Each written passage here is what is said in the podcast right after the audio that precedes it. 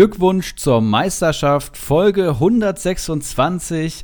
Bayern verliert schon wieder gegen Gladbach, Dortmund gewinnt leider in Frankfurt, Bamboleo verschlingt Ulrich H. und Dr. Bob schlägt verdienterweise Ibras Eriksson im Nexus Cup. Und da sind wir auch schon mittendrin. Eine wichtige Folge heute am 10.01.2022. Henrik, was geht? Ja, moin. Ja, soweit alles in Ordnung. Ähm, ich denke mal, für euch beiden, die am Nexus Cup noch teilgenommen haben, war es ein bisschen aufregender am Wochenende. Ich hatte so einen ganz langweiligen, soliden 25-Punkte-Spieltag ohne Torschützen. Ähm, aber habe es natürlich auch intensiv verfolgt, was bei euren Duellen so abging. Ja, natürlich schade, dass du raus bist.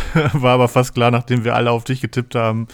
Irgendwie äh, machen wir, also sehen wir das echt immer besser bei dir, als es dann letztendlich läuft. Aber ja, es gibt natürlich auch einen, den äh, lobt man die ganze Zeit in den Himmel und der macht auch einfach so weiter. Und das ist Bamboleo. Grüß dich. Wie viele Punkte hast du? 50, 60? Ich weiß es gar nicht mehr. Willkommen im Podcast. Gute. Ja, vielen Dank. 58 stand jetzt, falls keine Korrekturen mehr kommen, wovon ich jetzt auch nicht mehr ausgehe. Also ist gut gelaufen. Soboschlei und Lewandowski haben da eine gute Grundlage gelegt und ja, ich bin sehr zufrieden. Liebe Grüße an dieser Stelle auch nochmal an Ulrich H., der aber auch schon die faire Gratulation geschickt hat. Also da ist dann am Ende nach ein, einigen Scharmützeln, die wir uns geliefert haben, dann auch natürlich der Sportsgeist an erster Stelle. Ja, Erik, nach deiner Einleitung hier könnten wir schon wieder Schluss machen. Das Wichtigste ist gesagt. Ich muss auch sagen, der Dortmund-Sieg in Frankfurt höchst unverdient. Also was wir uns da über eine Stunde zusammengegurkt haben, das war wirklich nicht schön mit anzusehen. Und wenn Lindström, der ja eigentlich Corona geplagt war, dachte man, das 3-0 macht, ist der Deckel auch drauf. Aber nimmt man mit. Mal gucken, was jetzt noch so geht. Nach oben natürlich nichts. Das hat Ulrich H. ja schon in seiner Gästefolge hier angekündigt, dass Dortmund keinen Meisterschaftskampf mehr macht.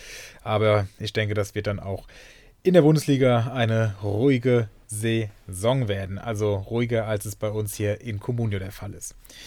Jungs, mit was fangen wir an?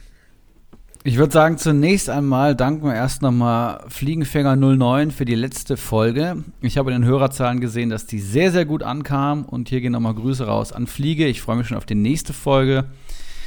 Und dann würde ich sagen, starten wir wie gewohnt mit den Perlentauchern, falls du keine Transfershow hast, Felix. Nein, heute nicht. Dafür umso mehr Input bei den Perlen. Von daher bin ich da auf jeden Fall mit am Start. Dann lass uns damit gerne starten. Schaut dir, was gibt's denn? Captain, ich hab da jemand hochgebeamt, der möchte bei uns mitmachen. Soll reinkommen, kriegt sofort der Käse Sahne von mir. Einmal, Captain. Jetzt bin ich aber mal gespannt. Herein, wenn's kein Taxifahrer ist. Servus. Voila. Braucht ihr noch einen Perlentaucher? Ja, ich habe heute die große Ehre, hier den Perlentaucher eröffnen zu dürfen und habe mich mal so ein bisschen damit befasst, was in der letzten Woche ja uns alle stark getroffen hat, nämlich die Corona-Meldungen. in Comunio, muss ich ehrlich zugeben, hat es mich gar nicht mal groß betroffen. In Kickbase dafür umso mehr. Aber das hier möchte ich jetzt nicht auch noch rumheulen, nachdem ich es in meiner Kickbase-Gruppe schon hinlänglich getan habe. Deswegen habe ich mir gedacht, machen wir uns das doch einfach mal zunutze. Und zwar, indem wir einfach die Spieler, die jetzt im Preis brutalst gefallen sind, einkaufen. Und da sind doch einige Schnäppchen mittlerweile dabei, gerade bei den Vereinen, die eigentlich eher Spieler in den Reihen haben, die nicht einfach zu bezahlen sind, weil sie eben sehr, sehr teuer sind. Und da würde ich einfach mal so ein bisschen durchgehen und vielleicht ist ja das ein oder andere Schnäppchen für euch da dabei. Fangen wir an bei Leipzig. Hier wird sich sehr wahrscheinlich auf der einen Außenverteidigerposition, es dürfte die rechte Seite sein. Ja, klar, weil Angelino spielt ja links. Ähm, Mukiele oder Henrichs sein, der sich durchsetzt. Und Mukiele kostet mittlerweile nur noch 2,64 Millionen beim PPS von 2,31. Und alternativ haben wir auch noch Henrichs für 2,37 Millionen beim PPS von sogar 2,9. Also wir sehen hier, dass wir rund um 1, also rund um 1 bei einem PPS pro Millionen oder wie nennst du das immer, Erik? Kommt, PPM. Liege ich da richtig? PPM, genau, perfekt. Bei einem PPM liegen und das ist ja bekanntermaßen richtig, richtig gut. Natürlich muss man hier auch dann den richtigen erwischen. Mokele war Ende November noch 6 Millionen wert. Henrichs ist auch eine Million im Preis gesunken. Schauen wir nach Bayern. Da haben wir Davis, der zwar jetzt noch keine Option ist fürs Wochenende, zumindest wurde es so berichtet. Der kostet aber auch nur noch 6,87 Millionen bei einem PPS von 3,63. Hernandez ist auch noch keine Option. Der hat ja noch oder hängt immer noch auf den Malediven rum. Ich weiß es nicht genau. Kostet aber auch nur noch 5 Millionen bei einem PPS von 3,79. Vorher hat er 7,5 gekostet. Upamecano 7 Millionen nur noch wert, kommt von 9,5, hat einen PPS von knapp 5. Und wer auch interessant werden könnte, da Goretzka ja noch länger ausfallen, auszufallen droht, ist Tolisso, der auch zurückkommt, nur noch 3,36 Millionen kostet. Der war vorher 5,7 wert und das bei einem PPS von 3,29. Also auch hier bei ungefähr einem Punkt pro Million. Sané, wer noch ein bisschen mehr Geld übrig hat, kostet nur noch 12,8 Millionen. Der kommt von, oh Gott, wenn ich meine Schrift hier noch lesen könnte, so ungefähr 17 hat er vorher gekostet. Also da sehen wir, da sind richtig viele Spieler stark gesunken und jetzt müssen wir einfach diese miserablen Corona-Zeiten uns zunutze machen und die günstigen Spieler einpacken. Wer auch interessant werden könnte, ähm, ist Sagadu, der aus seiner Corona-Erkrankung zurückkommt mit 3 Millionen Marktwert bei einem PPS von 3. Der ist am Freitag einsehbar und dürfte den unglücklich wirkenden Chan vertreten, da Akanji nach wie vor keine Option darstellt. Also das sind mal so Corona-Comeback ausschließlich nur von großen Vereinen. Ich wollte es jetzt auch nicht zu lang machen, weil sonst hätten wir hier wahrscheinlich eine halbe Stunde oder hätte ich alleine hier schon eine halbe Stunde geredet. Aber das sind ja eigentlich auch genau die Spieler, die sonst relativ teuer sind, die man jetzt vielleicht ganz gut einpacken kann. Von kleineren Vereinen kriegt man die Spieler ja ohnehin etwas günstiger. Daher der Fokus erstmal hier drauf. Also macht euch das generell zunutze, dass die Spieler, die Corona hatten, im Wert so gefallen sind und treibt die Marktwerte wieder nach oben. Am besten, wenn sie in eurem Kader stehen. Vielleicht ja direkt mal anschließend auf die ähm, Frage Henrichs oder Mukiele. Ähm, Mukiele ist weiterhin in Isolation und Henrichs konnte sich jetzt freitesten, hat auch einen negativen Test vorgewiesen. Das heißt, er ist der rechte Schienenspieler, der jetzt als erstes rauskommt und hat tatsächlich auch Beginn der Hinrunde, ähm, Ende der Hinrunde meine ich, unter Tedesco gespielt und hat da echt gut gepunktet. Also er hat 9, 2 und 6 Punkte geholt. Äh, das macht dann 17 Punkte in drei Partien. Das ist ein extrem starker Wert, wenn wir jetzt davon ausgehen, dass Leipzig sich noch weiter verbessert und äh, solide Ergebnisse einfährt, wie jetzt am letzten Wochenende. Dann ist Henrichs, glaube ich, ein richtiger Schnapper. Vorausgesetzt, er hat natürlich kein Long-Covid und vorausgesetzt, er kann sich dann auch gegen Mukiele weiterhin durchsetzen. Aber ich glaube, für unter 2,7 Millionen beide kann man beide auf jeden Fall mal antesten, oder? Definitiv, Definitiv. ja. Fakes Privatchips Cola, jetzt darfst du nichts mehr sagen. Oh, das ist in diesem Medium schlecht. das stimmt. Meine Frage, die ich dazu hätte noch, ähm, du hast ja eben Chan erwähnt, Felix, ne? Ja. Ähm, ich kann immer Chan nicht so richtig einschätzen, weil ehrlicherweise gucke ich nicht so viel Dortmund. Ähm, und er ist ja einfach bei Comunio schon immer eine Maschine gewesen, deswegen gammelt mhm. man immer so ein bisschen auf ihn. Aber wenn ich mit Dortmund-Fans über ihn rede, das ist eigentlich alles immer nur negativ. Meinst du, das wird nichts mehr mit Schan und Dortmund? Oder wo siehst du ihn? Weil er spielt ja auch gefühlt mal Außenverteidiger, mal Innen, mal Sechser. Das wirkt halt alles so, als ob der keinen, keinen richtigen Platz hätte. Ja, ich glaube, das ist auch sein großes Problem, dass er halt so ein Allrounder ist. Also mein Kollege aus der Kickbase-Gruppe, der Chan hat, ähm, hat das genauso beschrieben, dass er halt nirgends so richtig hingehört. Und das fand ich eigentlich einen ganz guten Vergleich, weil er hat halt, er ist immer so der Lückenfüller, weil er halt so polyvalent ist und hat halt aber dafür auch nirgends seinen Platz sichern. Das macht sich schon auf seine Leistung bemerkbar und ich sehe das wie du. Eigentlich eine absolute Communio-Maschine aber im realen Spiel deutlich zu langsam, gerade wenn er dann mit Hummels die Innenverteidigung bildet, dann ist das halt für Bundesliga-Niveau zu wenig, haben wir jetzt gegen Frankfurt auch zuhauf gesehen, dass die da einfach nicht mitkamen. Und ich mag Chan persönlich schon. Ich finde auch, dass er eine gute Mentalität mit reinbringt, was ja in Dortmund immer ein großes Wort ist. Aber ihr wisst, was ich meine. Und ähm, solche Spieler braucht man eigentlich. Trotzdem wüsste ich jetzt nicht, wo er spielen sollte, wenn alle fit sind. Also die Innenverteidigung ist gesetzt, Bellingham ist gesetzt, der Hut war vorher schon gesetzt und ist es nach dem Tor ohnehin. Brandt hat seinen Platz sicher. also da wäre ich vorsichtig, aber wie gesagt, durch seine Polyvalenz finde ich ihn eigentlich nicht schlecht. Und der kostet ja, glaube ich, auch unter 5 Millionen bei Comunio. finde ich eigentlich nach wie vor okay. Also kann man eigentlich auch trotzdem für das Spiel gebrauchen. Und wenn man ehrlich ist, Dortmund ist ja nie in Bestbesetzung. Gefühlt kein Verein ist Eben, je in Bestbesetzung. eben, ja. Gerade in Zeiten von Corona. Irgendwer hat immer Corona. Dann hast du immer noch ein paar Verletzte. Von daher, wenn er fit ist, so gefühlt, hat er schon irgendwie immer seinen Platz, ne? Eigentlich schon, ja. Also er hat, er hat nicht seinen Platz, er hat einen Platz. So kann man es, glaube ich, ganz ja, gut genau, genau. zusammenfassen. Ja. Er punktet halt auch echt immer gut. Man sieht es, äh, dreieinhalber PPS, äh, zwei Tore per Elfmeter tatsächlich erzielt, aber auch Spiele dabei, wo er ohne seine Torbeteiligung vier und fünf Punkte holt und noch nie Minuspunkte. Aber äh, ich finde, er ist bei Comunio deutlich stärker als in der Realität. Und immer wenn ich Chan sehe, sehe ich sofort, warum der bei Juve und Liverpool ausgemustert wurde.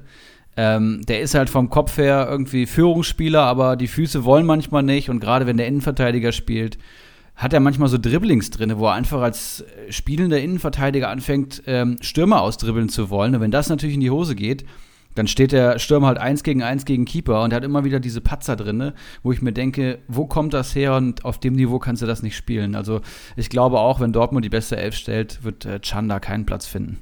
Und ich sehe gerade, selbst bei Comunio geht seine Formkurve echt nach unten, ne? Also seit dem Ja. 13. Spieltag hat er noch fünf Spiele gemacht und äh, viermal zwei Punkte, einmal keinen. Das ist für ihn schon eher Oh, das ist für ihn unterdurchschnittlich, wenig, ne? ja. Das Ja. ist für ihn wirklich wenig. Also dieses Jahr lebt er schon so ein bisschen von den beiden Spielen, wo er halt den Elfmeter reingemacht hat. Jo, dann mache ich gerne mal weiter mit meiner ersten Perle. Und das ist jetzt, ja, interpretierbar in beide Richtungen, würde ich sagen. Ne? VfL Wolfsburg, alle haben es mitbekommen. Florian Kofeld-Effekt war nie da oder ist innerhalb von äh, 120 Minuten Profifußball verpufft. Wolfsburg mit acht Pflichtspielniederlagen in Serie. Als ich das gelesen habe, äh, ist mir fast der Toast aus dem Mund gefallen. Unfassbare Quote von Kofeld. Der erinnert mich jetzt schon an die Hochzeit in Bremen. Absolut fantastisch. Und jetzt kommen Hertha, Leipzig und Fürth. Das heißt, Hertha und Fürth eigentlich direkte Konkurrenten, wenn man jetzt Wolfsburg mal in den Abstiegskampf ähm, sieht. Und ich glaube, da gehören sie auch aktuell hin. Die spielen in Leipzig. Das wird natürlich sehr, sehr schwierig. Aber vor allem zu Hause gegen Hertha und zu Hause gegen Fürth müssen eigentlich mindestens mal drei, eher sechs Punkte her. Und jetzt ist die Frage, wie lange bleibt Kofeld noch? Daheim gegen Hertha. Ähm, wenn Wolfsburg sich re rehabilitiert mit einem Sieg, ähm, finde ich sie, glaube ich, schon interessant, weil der Kader einfach viel zu gut besetzt ist und viele Spieler einfach auch zu günstig sind für die Qualität, die sie haben. Wenn die das Spiel verlieren, kann ich mir vorstellen, dass da schon der neue Trainer kommt oder dann spätestens zum Viertspiel. Dann hast du wieder vielleicht einen neuen Trainereffekt, falls das kommen sollte, und dann kannst du auch wieder drauf gehen. Das heißt, was ist die Quintessenz aus dem, was ich hier bubble? Es ist verdammt schwierig. Ich würde entweder sagen, voll drauf da, weil Wolfsburg jetzt kommen muss, wenn man was wagen will, oder Finger weg, ähm, bis der nächste Trainer da ist und da mal zwei Siege in Folge eingefahren werden. Ich finde Wolfsburger nach wie vor interessant, bin aber auch so ein bisschen schockiert von der Mannschaft. Ich hatte ja äh, Weghorst und den guten Bella Kotschap und habe gestern natürlich noch gebankt und habe gehofft auf das Weghorst-Tor und musste mir dieses Spiel angucken. Bochum gegen äh, Wolfsburg. Das war schon hammerhart und das ist unfassbar, wie schnell Van Bommel und Kofeld diesen Glasner Fußball aus der Truppe rausbekommen haben. Wenn wir uns erinn- erinnern, Beginn der Hinrunde hat Wolfsburg noch wieder erwartend relativ viele Bundesligaspiele gewonnen und da sind sie so weit von weg. Unfassbar. Aber einfach unglaublich, ne? Daran merkt man auch, ähm, dass es wirklich manchmal nur ein paar Prozent im Profifußball sind, äh, die einfach so einen riesen Unterschied machen. Das sind die gleichen Jungs, die ähm, echt stark performt haben letztes Jahr, die einfach gnadenlos ihre Spiele 2-0, 1-0 gewonnen haben. Und dieses Jahr ist es einfach ein Hühnerhaufen. Ne? Selbst die Defensive ist mittlerweile ja größtenteils Vogelwild. Also absolut enttäuschend. Und ich glaube auch mittlerweile, dass sie in den Abschiedskampf geraten können. Und dann könnte es kritisch werden, weil die halt, glaube ich, immer noch sehr überzeugt sind von sich. Was sie ja auch sein können. Die haben Champions League gespielt bis vor ein paar Wochen. Aber gerade dann ist es halt super gefährlich. Ja, vor allem jetzt ist ja auch noch die Abwehr umgestellt worden. Also ich bin echt auch mal gespannt. Das sieht ja alles schon sehr nach Harakiri aus.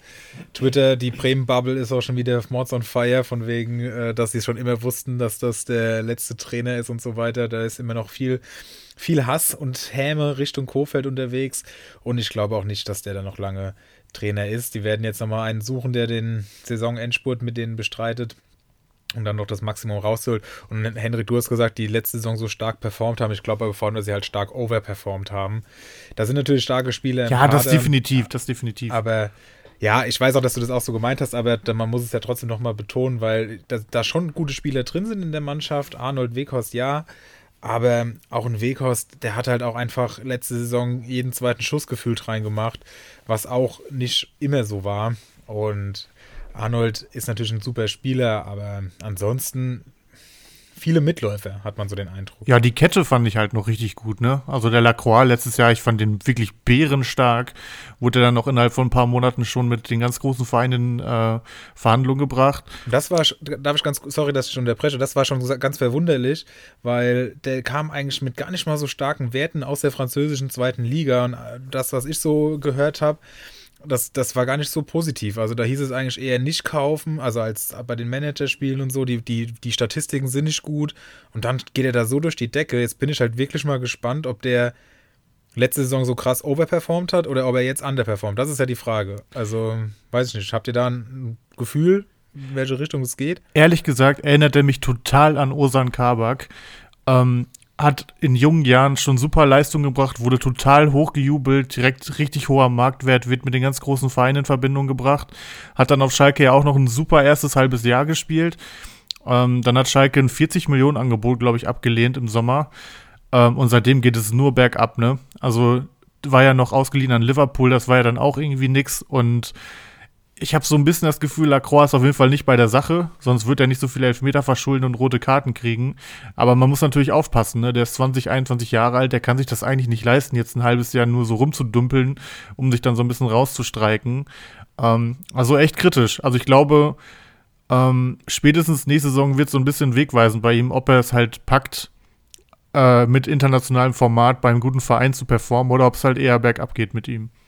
Ja, und gestern das Tor geht ja auch wieder auf ihn. Also das kann er noch froh sein, dass er nicht sein nächstes Eigentor geschossen hat. Das sah ja schon kurz danach aus, aber man hat in der Wiederholung gesehen, dass, es, dass er einfach nur den Zweikampf wieder verloren hat.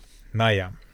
Warten wir es ab. Vielleicht also, noch, vielleicht noch ein Take ja, ja. zu Lacroix. Ich finde, man hat auch ganz klar einfach jetzt, wo Glasner nicht mehr da ist in Wolfsburg, sieht man auch seine Handschrift. Und so wie Lacroix letzte Saison performt hat, so performt ein Dika gerade in Frankfurt, der jetzt einfach diesen nächsten Schritt gemacht hat unter Oliver Glasner. Ich weiß schöner nicht, was Vergleich, er gemacht sehr hat. Schöner Vergleich. Aber äh, er macht genau diesen Schritt. Er ist jetzt noch torgefährlich dazu. Er ist wichtiger Spieler, ist jetzt der wichtigste Spieler in der Dreierkette, wichtiger als Hinteregger, auf einmal aus dem Nichts. Aber auch einfach, weil er deutlich besser spielt. Und ich fand, bei einem Lacroix war es so ähnlich. Ne? Der hat halt wirklich da herausgestochen, weil die ganze Mannschaft aber auch funktioniert hat. Und die hatten, die hatte defensiven Plan, die hatte offensiven Plan, die wusste ganz genau, wie der Spielaufbau funktioniert. Und Aktuell habe ich das Gefühl nicht mehr. Ich finde, in Bornau ist da gerade der beste Verteidiger und Brooks und Lacroix, die, die Viererkette aus der letzten Saison unter Glasner, die waren herausragend. Die waren beide super. Das waren beides absolute Kaufempfehlungen. Beide ab und zu nochmal eine Bude gemacht. Das war traumhaft und davon ist halt gar nichts mehr da. Also ich finde, man sieht ganz, ganz viel Trainer und äh, das ist eine Mannschaft mit Top-Leuten, aber da muss halt auch ein Plan her, das muss zusammenpassen und bei Frankfurt hat es auch gedauert. Und jetzt hast du halt dieses stabile Konstrukt, jetzt siehst du die ersten Automatismen und bei Wolfsburg siehst du gar nichts mehr. Ja, kann man, glaube ich, so unterschreiben. Ja, ich habe mich mit den Fürtern mal wieder auseinandergesetzt. Ähm, die Hörer erinnern sich wahrscheinlich, dass ich vor ein paar Wochen mal den Take gemacht habe, dass bei Fürth nur die Offensivspieler interessant sind, da es halt defensiv Vogelwild ist, die Minuspunkte hageln ähm, und offensiv aber immer mal wieder ein paar Tore bei rumgekommen sind. Ähm, Gerade ein Rogota, ein Leveling, die haben teilweise auch echt ganz gut gepunktet. Ja, und jetzt ein paar Wochen später sieht die Welt anders aus und zwar hat es sich komplett gedreht. Ähm, seit ein paar Wochen ist Fürth deutlich stabiler, da sie halt einfach den Fußball verweigern. Also sie spielen mittlerweile sehr defensiv. Ähm, aber es funktioniert auch. Sie hätten das wahrscheinlich seit Anfang an so machen sollen, um irgendwie eine Chance zu haben, drin zu bleiben. Ähm, in den letzten vier Spielen haben sie nur drei Gegentore bekommen, was schon mal sehr gut ist. Also alle drei von waren auch gegen Dortmund und ganz ehrlich, als Fürth darf man drei Gegentore gegen Dortmund kriegen. Ich glaube, da kann niemand was gegen sagen. Gleichzeitig hat man aber zu null gegen Union, Augsburg und Stuttgart gespielt. Also ähm, bei uns in der Liga bei Comunio ist es zum Beispiel immer noch so, dass alle heiß sind auf die Stürmer, die gegen äh, Fürth spielen. Aber die letzten Wochen war das halt einfach ein Schuss in den Ofen, weil die einfach dreimal zu null gespielt haben von vier Spielen. Ja, und vorher sah das anders aus. Da gab es 19 Gegentore in vier Spielen. Also es ist wirklich ein Unterschied wie Himmel und Hölle. Ähm, und ähm, ja, Gleichzeitig hat man aber in den Spielen, wo man die 19 Gegentore bekommen hat, auch sechs Tore geschossen. Und in den letzten vier Spielen kam man nur noch auf eins. Man sieht also, vorher war immer richtige Torparty bei den Fürtern, jetzt ist gar nichts mehr los. Ähm, letztendlich ist ja logisch, was äh, die, die äh, Folge daraus ist. Die Defensivakteure punkten super. Man muss sich nur die Sofascores vom letzten Wochenende angucken. Ähm, die Viererkette hat wirklich bombenstark gepunktet. Meierhöfer, Viergeber, ähm, das sah schon richtig gut aus. Und ähm, ich glaube auch der, wie heißt der, Griesbeck auf der 6 hat, glaube ich, sechs Punkte auch geholt. Der hatte vorher, glaube ich, ein PPS von 0,6 oder was. Ähm, nur, dass ihr es mal gehört habt, das sind Spieler, die kann man sich sicherlich angucken. Und ähm, ja, ich bin gespannt, wie es mit Fürth weitergeht, ob sie das so durchziehen, weil, sind wir mal ehrlich, das ist zwar schön, dass sie jetzt nicht mehr jede Woche abgeschossen werden, aber das bringt sie halt auch 0,0 weiter Richtung ähm, Richtung rettendes Ufer. Von daher wirkt es gerade auf mich so, als ob sie einfach aufgegeben haben und einfach das Beste noch rausmachen wollen. Weil mit dem Fußball, den sie gerade bieten, gewinnst du halt eigentlich auch keine Spiele, wenn man ehrlich ist. Ja, wir haben uns heute Morgen ja schon drüber unterhalten, weil ich gestern Abend da so ein bisschen die Büchse der Pandora geöffnet habe, als ich gesehen habe, dass Fürth gegen Bayern spielt am 23. Spieltag, was der nächste Nexus Cup Spieltag ist. Und ich mich oh. da schon gefreut habe, dass Lewandowski und Müller da wohl richtig abliefern werden. Aber gut, gegen Bayern ist natürlich schon noch was anderes.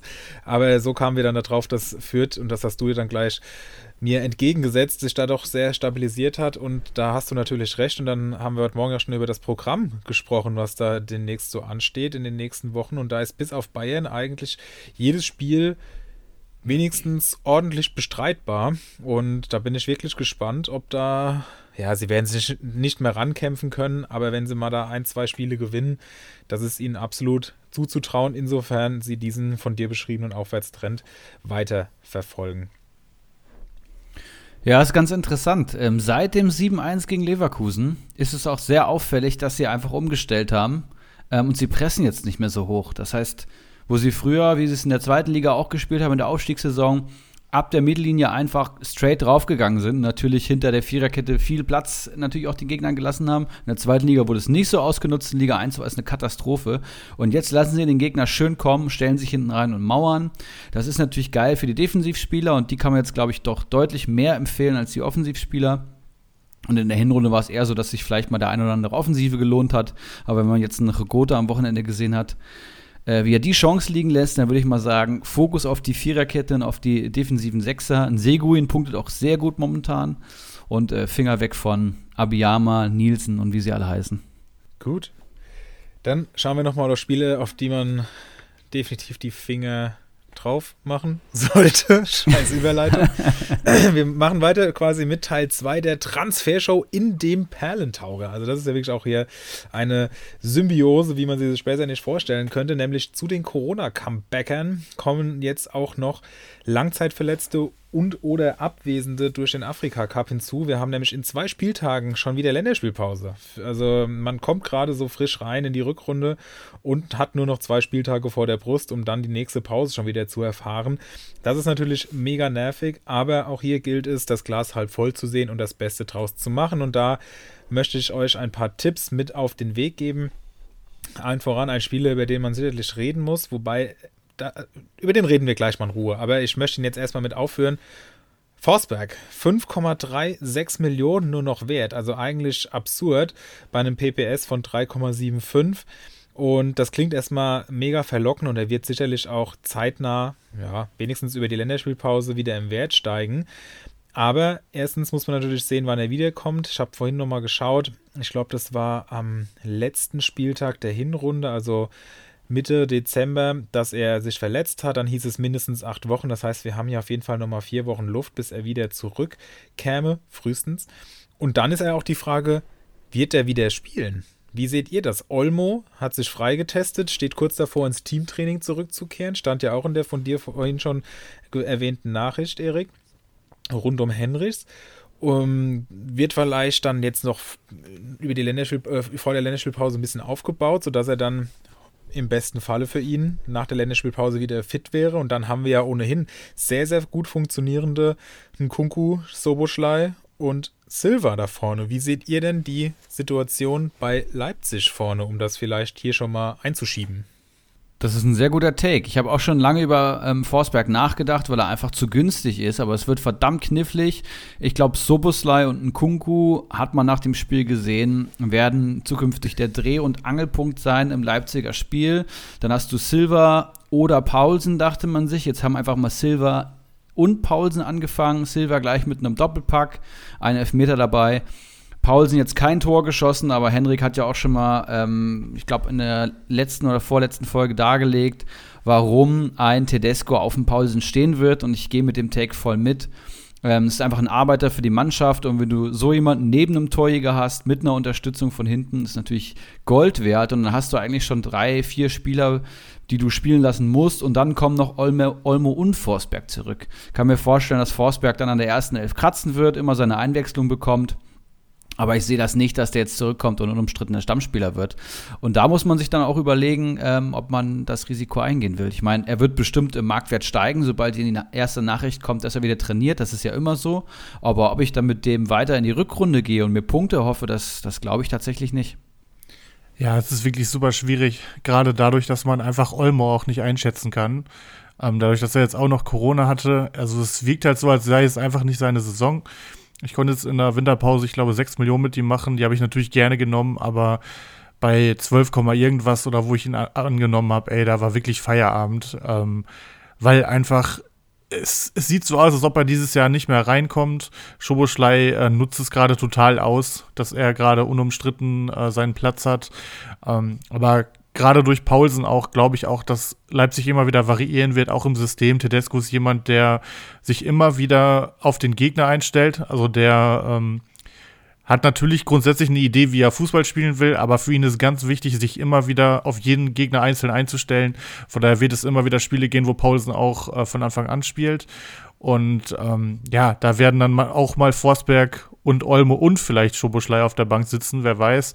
Ähm, ich, denk, ich denke, wenn man auf Nummer sicher gehen will mit Spielern, die immer starten, dann kannst du eigentlich nur einen Kunku und wie es aussieht, äh, Silva nehmen. Die zwei Tore sprechen jetzt natürlich für ihn. Ähm, ja, aber alle anderen werden halt auch immer wieder spielen. Es ist bei Comunio ja einfach nicht so wichtig, wie lange man spielt, sondern es ist wichtig, dass die Spieler eine Note kriegen. Und ich glaube, wenn alle fit, dann werden trotzdem alle immer spielen, dadurch, dass man einfach fünf Einwechslungen hat.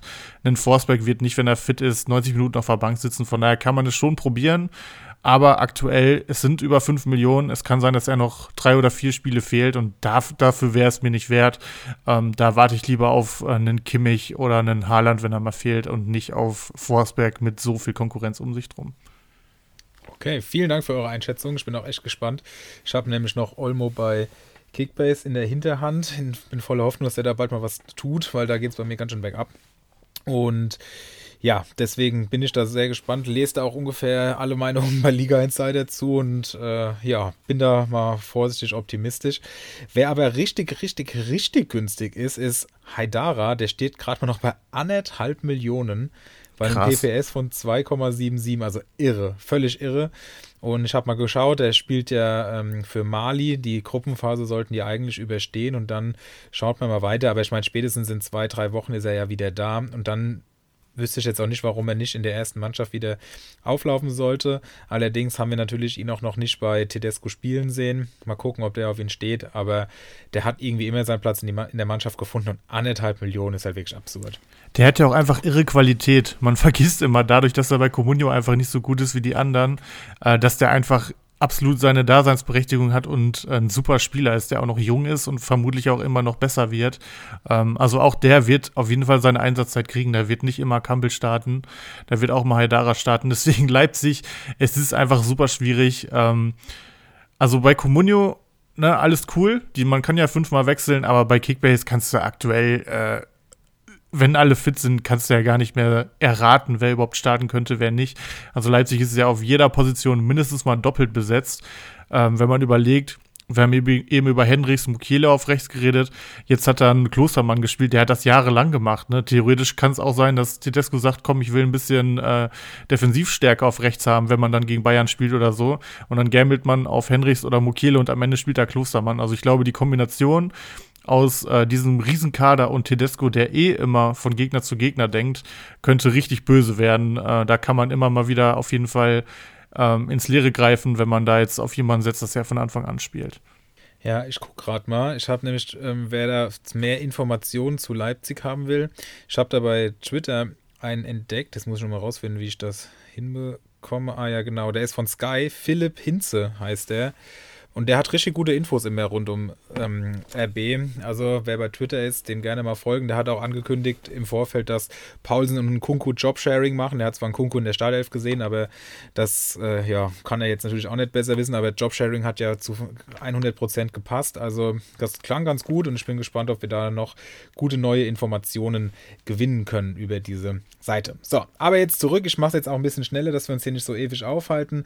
Coman ist äh, kurz, ja, ist kurz vor vor Trainingseinstieg 9,7 Millionen nur wert, kam, ist sonst immer so zwischen 11,5 und 13 eingeordnet. Akanji war mal 8 wert, kostet nur noch 5,3 bei einem 3,36er PPS. Hofmann ist vor der Rückkehr ins Teamtraining bei einem Marktwert von 9,7 Millionen. Der hat einen PPS von 7 in der Hinrunde gefahren. Komplett krank. Mit also beschissenen jetzt, Mitspielern um sich rum. Ja, eben. Bei einer schlecht funktionierenden Gladbacher Borussia, also wer da jetzt die Möglichkeit hat, den zu bekommen, auf jeden Fall zuschlagen. Und dann haben wir noch zwei Afrika-Cup-Fahrer hier dabei. Also wie gesagt, das ist alles andere als vollständig, aber es sind Spieler, die mir ins Auge gefallen sind. Tapsoba, noch 2,2 Millionen wert, hat sich jetzt mit Corona infiziert. Das heißt, er wird die ganze Rückrunde spielen können, wenn alles normal läuft. Und das bei einem 2,89er PPS, also deutlich über einen ppm. Und Avonie nur noch 5,5 Millionen wert. Der war Ende November, nee, Anfang November 16 Millionen wert. Da war natürlich oft viel zu teuer, aber das ist das, wo es hingehen kann. PPS von 4,1, also wirklich krass, was man da momentan für Schnäppchen schlagen kann. Und wenn man jetzt einfach auch mal zwei, drei Spieltage in Kauf nimmt, die man so ein bisschen abschenkt, aber dafür dann 13, 14 Spieltage hat, in denen man dann halt auf einmal mit drei Big um die Ecke kommt, die man vorher nicht hatte und dafür irgendwie so ein schlechtere Spieler aussortiert.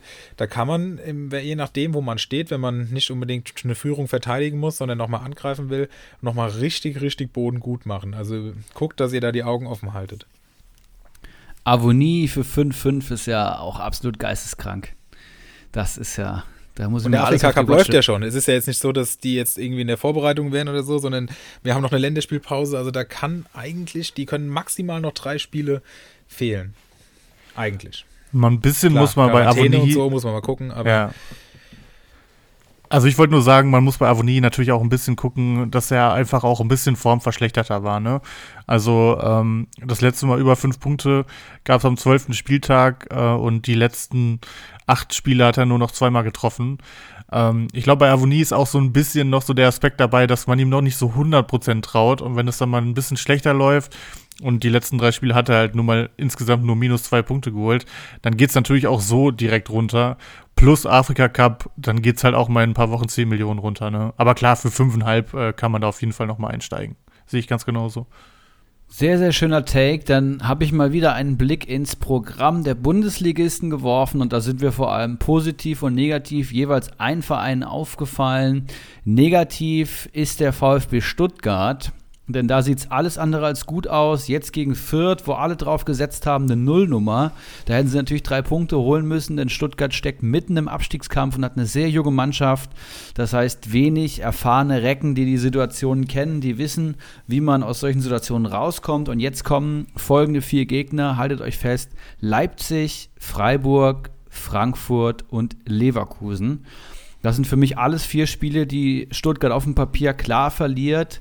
Ähm, und das wird happig. Also gerade Stuttgarter Defensivspieler aufpassen. Wir wissen natürlich auch von der Konterstärke äh, des VfBs und den schnellen Umschaltaktionen. Da haben sie ja immer wieder für Furore gesorgt. Das heißt, ich würde empfehlen, Finger weg von Verteidigern auch wenn Anton jetzt gut gepunktet hat oder ein Ito generell gut punktet, äh, gegen einen von den vier Gegnern könnte es dann mal mehr als zwei Gegentore geben. Und äh, auf Offensivspieler wie Förster, Führig, Silas oder Kalajdzic setzen, denn zu Offensivaktionen kommt der VfB immer und Tore schießen sie eigentlich auch immer. Und äh, ja, gegen Top-Teams Top, äh, gibt es natürlich mehr Räume hinter den Ketten. Und ich kann mir vorstellen, dass wir wieder ein paar Tore von Silas oder so sehen werden. Ich glaube, ich muss ein heißes Eisen dann wohl streichen. Aber heben wir uns das noch auf. ja, Stuttgart allgemein. Ähm, vielleicht ganz kurz, wie seht ihr die? Ich finde die Die sind gehypt. Ich sehe Mislintat, ich sehe einen tollen Trainer, aber ich finde den Kader wirklich nicht gut, nach wie vor nicht. Und äh, ich finde, der Trainer holt schon das Maximum aus Durchschnittsspielern oder leicht unterdurchschnittlichen Spielern raus. Und ich kann mir auch wirklich vorstellen, dass Stuttgart absteigt. Mm, ja, im Worst Case auf jeden Fall.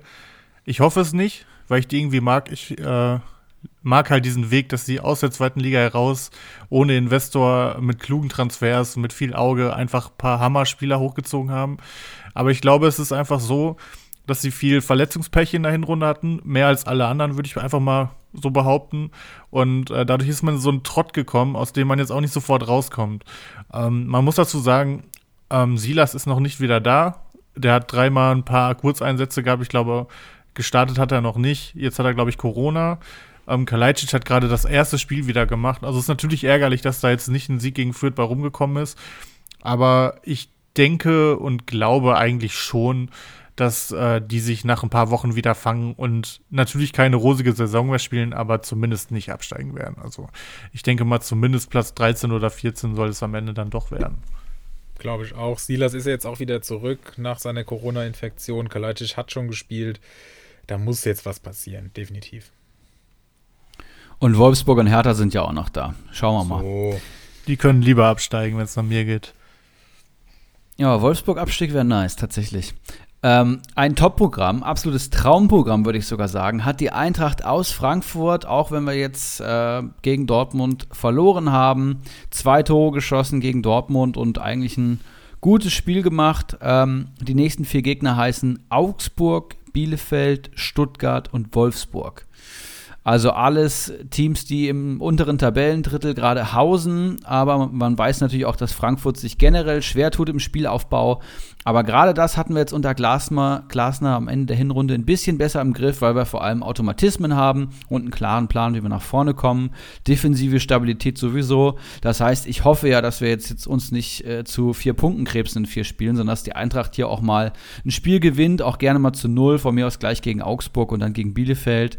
Ähm, und wer die Offensive gerade bei der Eintracht gesehen hat, ich finde, da ist sogar noch Potenzial, wenn da noch ein richtig guter Backup-Stürmer da wäre. Vielleicht kommt noch jemand im Winter, ich kann es mir sehr gut vorstellen.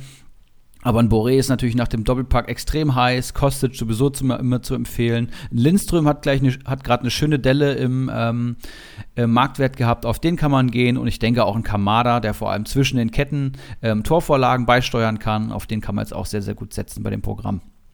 Sag mal, seid ihr eigentlich zu dumm, um irgendwie die Corona-Tests richtig zu machen? Was geht denn da eigentlich ab?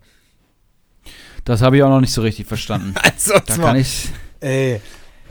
Das scheint nicht so einfach zu sein in Frankfurt mit den Corona-Tests. Ja, die Spritzen sind da anders, ist mir da anders gewohnt, gell? Genau, E-Roller so fahren und Spritzen. so. Schwierig. Nicht schlecht. Ja, so viel zu dem schwierigen Programm von Stuttgart und dem Hammerprogramm von der Eintracht. Okay, war es das mit deinem Programm? Yes. Okay, gut. Ich habe noch einen Perlentaucher und zwar sind das die Kölner, die ich mir nochmal angeschaut habe. Ähm, nach wie vor absolut fun to watch. Ähm, wieder drei Tore geschossen, auswärts. Äh, Modest wieder getroffen, Ut getroffen. Ähm, weiter Offensivpower. Es macht einfach Bock dieses Jahr mit ihnen. Ähm, ob das ich glaube nicht, dass es für das internationale Geschäft reicht. Ist vielleicht auch gar nicht so gut für den Verein, weil die dann äh, direkt in Sphären abdriften. Das können, das kann dann äh, Baumgart gar nicht bedienen. Ähm, aber irgendwie ein solider 8., 9. Platz mit vielen geschossenen Toren und schönen Spielen dabei. Ich glaube, kein Köln-Fan kann sich dieses Jahr beschweren. Ähm, ja, was mir aufgefallen ist, äh, es haben sich ein paar äh, Spieler, ähm, also Positionen verändert ähm, wo man jetzt nicht unbedingt mit gerechnet hätte. Also ich glaube schon, dass bei äh, Liga Insider und bei den meisten Köln-Fans Ljubicic auf dem Zettel stand, wenn es äh, um die 8 ging. Und äh, da hat jetzt Schaub überraschend begonnen. Sowieso ein Spieler, der immer so ein bisschen unterm Radar läuft, aber eigentlich, wenn er spielt, gar nicht so verkehrt ist. Also, wenn ich den mal sehe, dann finde ich den eigentlich nicht so schlecht. Ähm, von daher, Chance genutzt, war auch ähm, gut dabei in dem Spiel. Ähm, kann man auf jeden Fall auf dem Zettel haben. Ich weiß nicht, ob Ljubicic einfach noch nicht wieder bei 100% war oder ob es aus Leistungsgründen war. Aber zumindest scheint Schaub nah dran zu sein. Äh, von daher vielleicht auch hier schon mal ein kleiner Tipp. Schaut euch mal Luis Schaub an. Ansonsten ähm, ist Zichos sehr überraschend gewechselt in die USA. Ähm, da hat, glaube ich, gar keiner mit gerechnet. gerade weil Köln auch nicht so viele Innenverteidiger hat. Die spielen ja mit Viererkette und ähm, wenn ich jetzt, wenn ich mich nicht irre, haben die nur noch drei, und zwar Kilian, Hübers und Meret. Und Hübers ist sehr verletzungsanfällig. Von daher äh, stellt sich da die IV jetzt wahrscheinlich immer von alleine auf. Gerade sind es Kilian und Hübers. Ich glaube, das wird, wenn fit, auch so bleiben. Von daher die beiden natürlich auch interessant. Und ähm, ja, eine große Thematik auch noch ist der Torhüter. Und zwar ähm, war man sich ja nicht sicher, ob halt äh, der starke Schwebe im Tor bleiben darf oder ob Horn einfach als Köln-Legende direkt wieder ins Tor darf. Und da war Baumgart jetzt einfach mal konsequent, hat nach Leistung aufgestellt und deswegen hat Schwebe wieder gespielt. Ähm, von daher, für alle, die sich da nicht sicher waren, ich denke mal, Schwebe wird jetzt auf jeden Fall auch ein Tor bleiben. Und meiner Ansicht nach ist es auch absolut verdient, weil er einfach besser gespielt hat als Horn. Sehr interessant. Kleine Anmerkung noch: Ute hat nicht getroffen, er hat nur so gepunktet, als ob er getroffen hätte. Hat das erste Tor vorbereitet. Ah, ja, das stimmt. War, Sorry. Ja, ja, ja. Aber die Punkte sind sensationell. Also, wenn der so weitermacht, der wissen wir ja eigentlich auch, dass der, von dem wissen wir ja eigentlich auch, dass er ein sehr guter Comunio-Spieler ist. Also, der könnte da tatsächlich auch hochinteressant werden.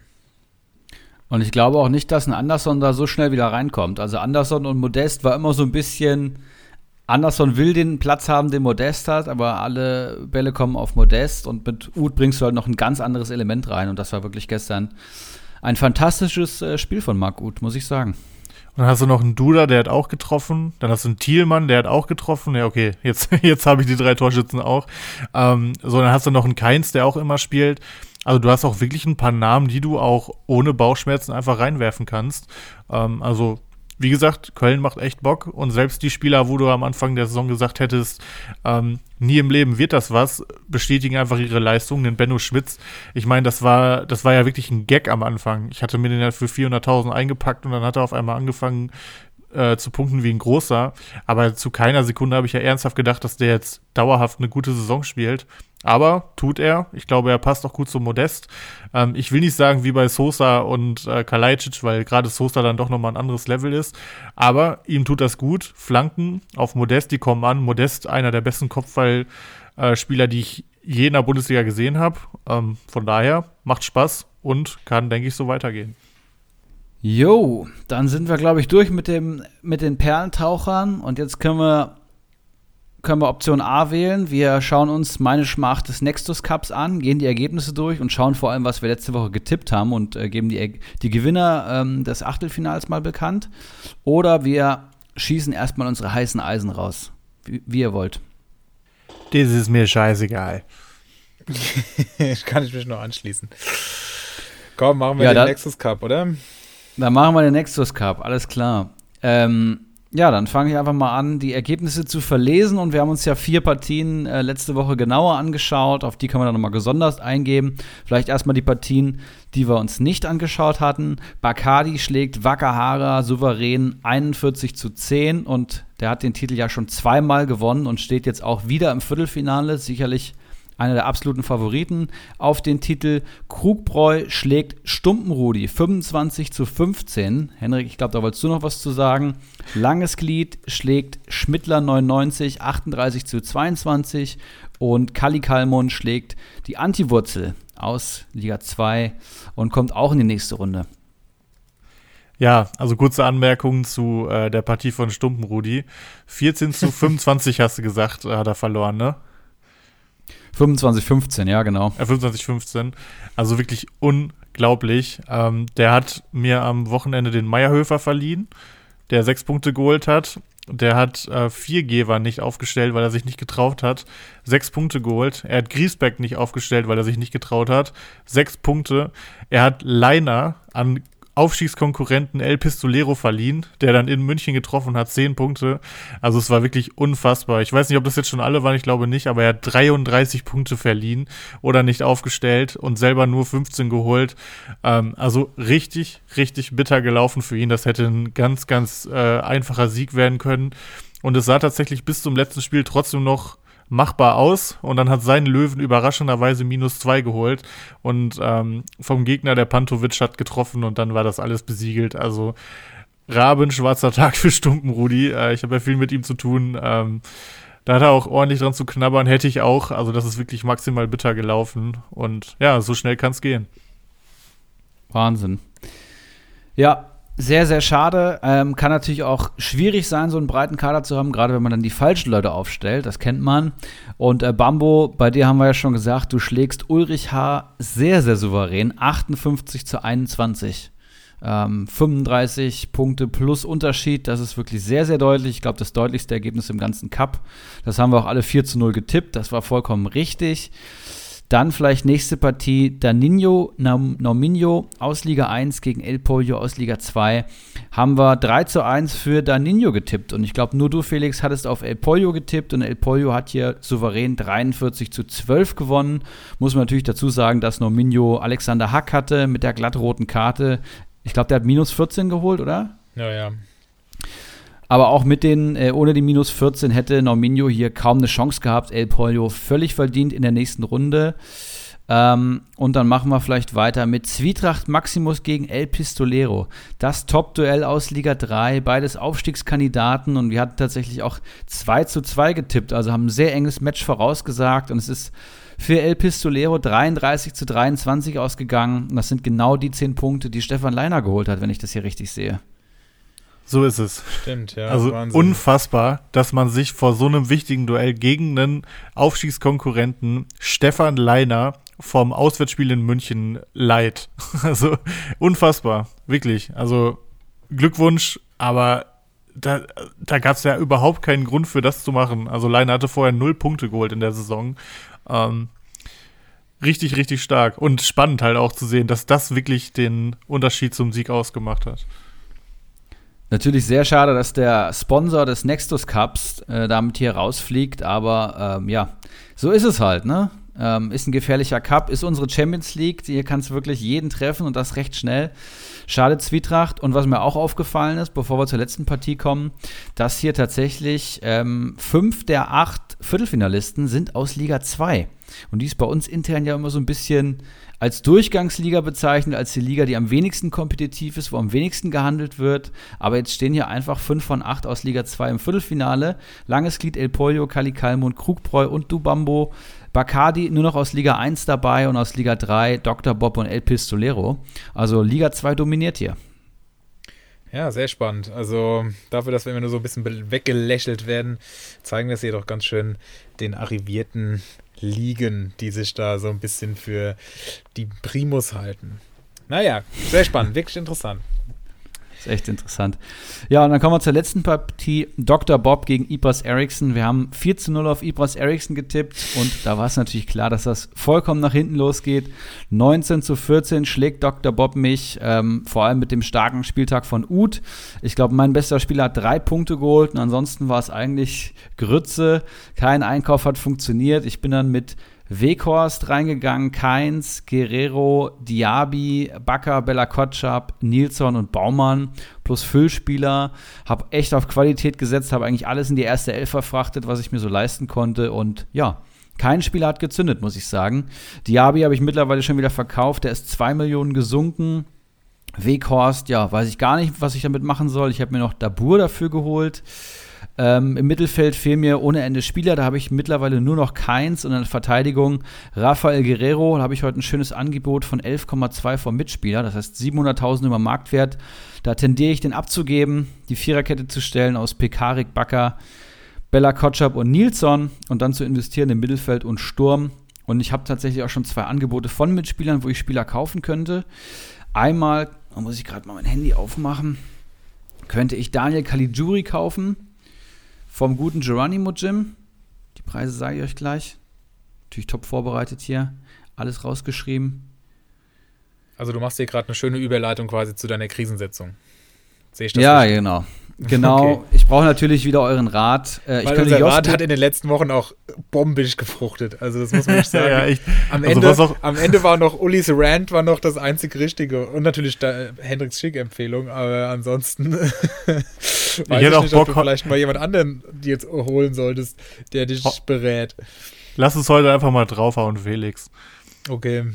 Haut ruhig mal drauf. Ich könnte mir Caligiuri holen für 5,6 Millionen vom Mitspieler oder ich könnte mir einen äh, Josko Guardiol holen von Bolek, mein direkter Mitkonkurrent im Abstiegskampf. Der hat genauso viele Punkte wie ich und wir stehen zusammen auf dem dritten Abstiegsplatz gerade für 8,4 Millionen. Ich glaube, beide sind am Steigen. Caligiuri wird eingewechselt und Josko Guardiol ist eine heiße Aktie. Also was tun? Guerrero ja, nein. Wekost ja, nein. Was sonst tun? Rentet mich. Weghorst schon mal weg. Und Guardiol, warum, mit welcher Begründung gibt man den ab? Also hat er, wurde der angeboten oder hast du ihn angeschrieben wegen Guardiol? Der wurde angeboten in der Gruppe und ich habe mal nachgefragt. Ich habe gesehen, der hat 5, 6, 7 und 12 Punkte in den letzten Partien geholt. Ich habe ja schon vor ein paar Wochen gesagt, ich finde Guardiol so geil. Also ich Ist ihn der auch? kaufen. Hol dir den. Wirklich. Also Guardiol, ähm, der spielt auch einfach so gut und das ist, glaube ich, mittlerweile der gesetzteste Innenverteidiger überhaupt bei Leipzig. Der ist blutjung, der wird nur noch besser, der kann mal ein Tor reinmachen, was du auch mal brauchen wirst. Und der macht den Ähm, Spielaufbau, wenn man mal die Punkte vergleicht. Also das ist schon irre. Hä, aber wieso verkauft man den jetzt? Also, die Intention verstehe ich nicht. So, der holt 30 Punkte in vier Spielen und dann will man den bei einem Marktwert von 7,9 abgeben. Ich meine, wenn der jetzt als Verteidiger irgendwie 12 kosten würde oder so, okay. Aber ich finde, für 8,4 kann man das durchaus noch machen. Also ich würde ihn auch nehmen, definitiv. Und Top, äh, zur Frage äh, Weghorst, da kann man ja eigentlich nur das Falsche raten, weil Weghorst ist eigentlich gegnerunabhängig immer für ein Tor gut. Wenn er aber keins schießt, ist er schlecht. Ich habe dir vor dem Spieltag gesagt, dass ich nicht mit ihm gehen würde. Ähm, das hat sich dann jetzt erstmal auch bestätigt, aber für den Preis halt auch noch echt, echt teuer. 13,6, wenn man mal überlegt, was ich vorhin für Spieler vorgelesen habe, was die mittlerweile nur noch kosten. Natürlich braucht man da ein, zwei Wochen Anlaufzeit, bis die dann auch wieder ihr Niveau erreicht haben. Vielleicht wäre genau sowas mal was für dich, dass du da das Geld in andere Spieler investierst, die momentan zu günstig sind, weil Weghorst ist eigentlich momentan viel zu teuer. Und dann muss ich sagen, Guerrero, ich habe dir vor dem Spieltag dazu gratuliert, dass du das, ja, in Anführungszeichen Glück hattest, dass Lindström dann seinen falsch positiven Test hatte, was wir damals Sachen noch nicht wussten, und du dann den Druck hattest, ihn zu verkaufen und dafür Guerrero geholt hast, weil ich fand, das war ein super Tausch, dafür, dass du nur 700.000 draufgelegt hast und ich würde weiter auch an Guerrero glauben. Ähm, bin da nicht ganz unbefangen, auch wenn ich jetzt schon wieder von Kickbase laber, weil ich den da habe und da auch viele und große Stücke auf ihn halte. Der, deswegen bin ich, das muss ich dazu sagen, aber ich mag Guerrero unheimlich gerne und er braucht jetzt einfach auch mal zwei, drei Spiele maximal, bis er wieder da ist und dann wird er auch wieder durchstarten. Den würde ich für dieses Geld nicht verkaufen. Dann lieber Weghorst, und da du ja schon Diaby abgegeben hast, solltest du ja sowieso noch Geld haben, wobei du ja auch ein bisschen eingekauft hast. Ähm, Dabur finde ich einen guten Einkauf. Versteht zwar nicht, warum er spielt, aber er spielt und dann muss man halt da mit leben und sich das Beste für sich da rausholen. Ähm, und dann Caligiuri würde ich auf gar keinen Fall kaufen, weil der nicht mal mehr einen Stammplatz sicher hat und das bei dieser Augsburger Mannschaft, da weiß ich nicht, warum man da 5,6 Millionen zahlen würde. Natürlich denkt man da immer an seine glorreichsten Zeiten zurück und er macht das bisher ja auch wenigstens ordentlich, aber mehr halt auch nicht und da sind für mich 5,6 Millionen aktuell zu viel und du hattest ja heute Morgen noch gesagt, du könntest dem hierbei kaufen. Warum hast du den jetzt nicht mehr mit aufgezählt? Weil den finde ich ziemlich interessant für das Geld. Ja, Geronimo Jim hat gesagt, dass er heute auf jeden Fall Caligiuri verkaufen wird, weil er für den ein gutes Angebot ähm, hat und hat dem hierbei praktisch aus der, aus der Verkaufstheke rausgenommen. Das heißt, Caligiuri, Guardiol oder nix ist aktuell die Devise. Und Was dann Was musst du für. Kali zahlen? 5,6, ne? Genau. Ähm, ey, ganz ehrlich, kann man auch probieren. Ich glaube, der wird nach ähm, 12 Punkten in drei Spielen eher steigen als fallen. Äh, und Ja, das kann man sich zumindest mal. Stammplatz. Ja, aber er punktet ja trotzdem immer. Und das, also, guck mal, der wird in der 83. eingewechselt und holt noch drei Punkte. Der schießt halt Standards und der wird auch nicht 90 Minuten auf der Bank sitzen. Ich sage ja nur, da Erik halt auch nicht alles verkaufen kann äh, und nichts kaufen, kann man es zumindest mal probieren. Weil es kann immer sein, Augsburg spielt jetzt zu Hause, dass der mal einen Elfmeter schießt oder sonst was und dann holt er dir auch mal 10 oder 11 Punkte. Äh, und ich glaube, man macht halt nicht so viel falsch, weil er 5,6, das ist, ähm, das ist, jetzt muss ich mal rechnen, das sind 420.000 über Marktwert. Ähm, und er wird, glaube ich, eher noch steigen. Das heißt, fürs Wochenende sehe ich da eigentlich kein Risiko. Gegen wen spielt Augsburg? Ich weiß es gerade gar nicht. Ich weiß es auch nicht. Das ist schnell rausgefunden. Die spielen zu Hause gegen meine Eintracht aus Frankfurt. Gut, dass Leider- du es eben uns auch noch vorgelesen hast. Leider, leider geht Stimmt. gegen Augsburg immer wenig von Frankfurt Seite aus. Boah, Schwieriger also ich Gegner. tue mich da schwer. Wenn der 3 Millionen oder 4 kosten würde, würde ich sagen, okay, das kann man probieren. Aber 5, 6 finde ich schon einen hohen Einstiegspreis, muss ich ehrlich sagen. Aber, Aber also ich würde Guardi Guardiol auf jeden Fall einpacken. Ja, viel und das Geld- auf jeden Fall. Dia- Diaby war ja viel mehr auch nicht wert. Also viel mehr Geld solltest du dann ja eigentlich auch gar nicht mehr groß zur Verfügung haben, oder? Naja, also ich sag mal, wenn ich Weghorst verkaufe und bei Guerrero tendiere ich trotz eurer Meinung tatsächlich auch zu einem Verkauf, weil wenn ich Guardiol hole und ich habe schon vier, aktuell fünf Verteidiger, ich kann keine sechs Kotschap Verteidiger spielt nicht aufstellen. mehr. Bella Kotschap wird nicht mehr spielen. Abwarten, hat ein gutes Spiel gemacht. Ja, Ähm, ich bin da auch noch nicht sicher. Also ich könnte mir schon vorstellen, dass der jetzt wieder eine größere Rolle spielt. Wer soll draußen bleiben? Leitsch, der der, der Trainerliebling ist? Oder Nee, nee, Leitsch auf keinen Fall. super gespielt hat? Leitsch wir reden, spielt. Wir reden nur um den Platz neben Leitsch.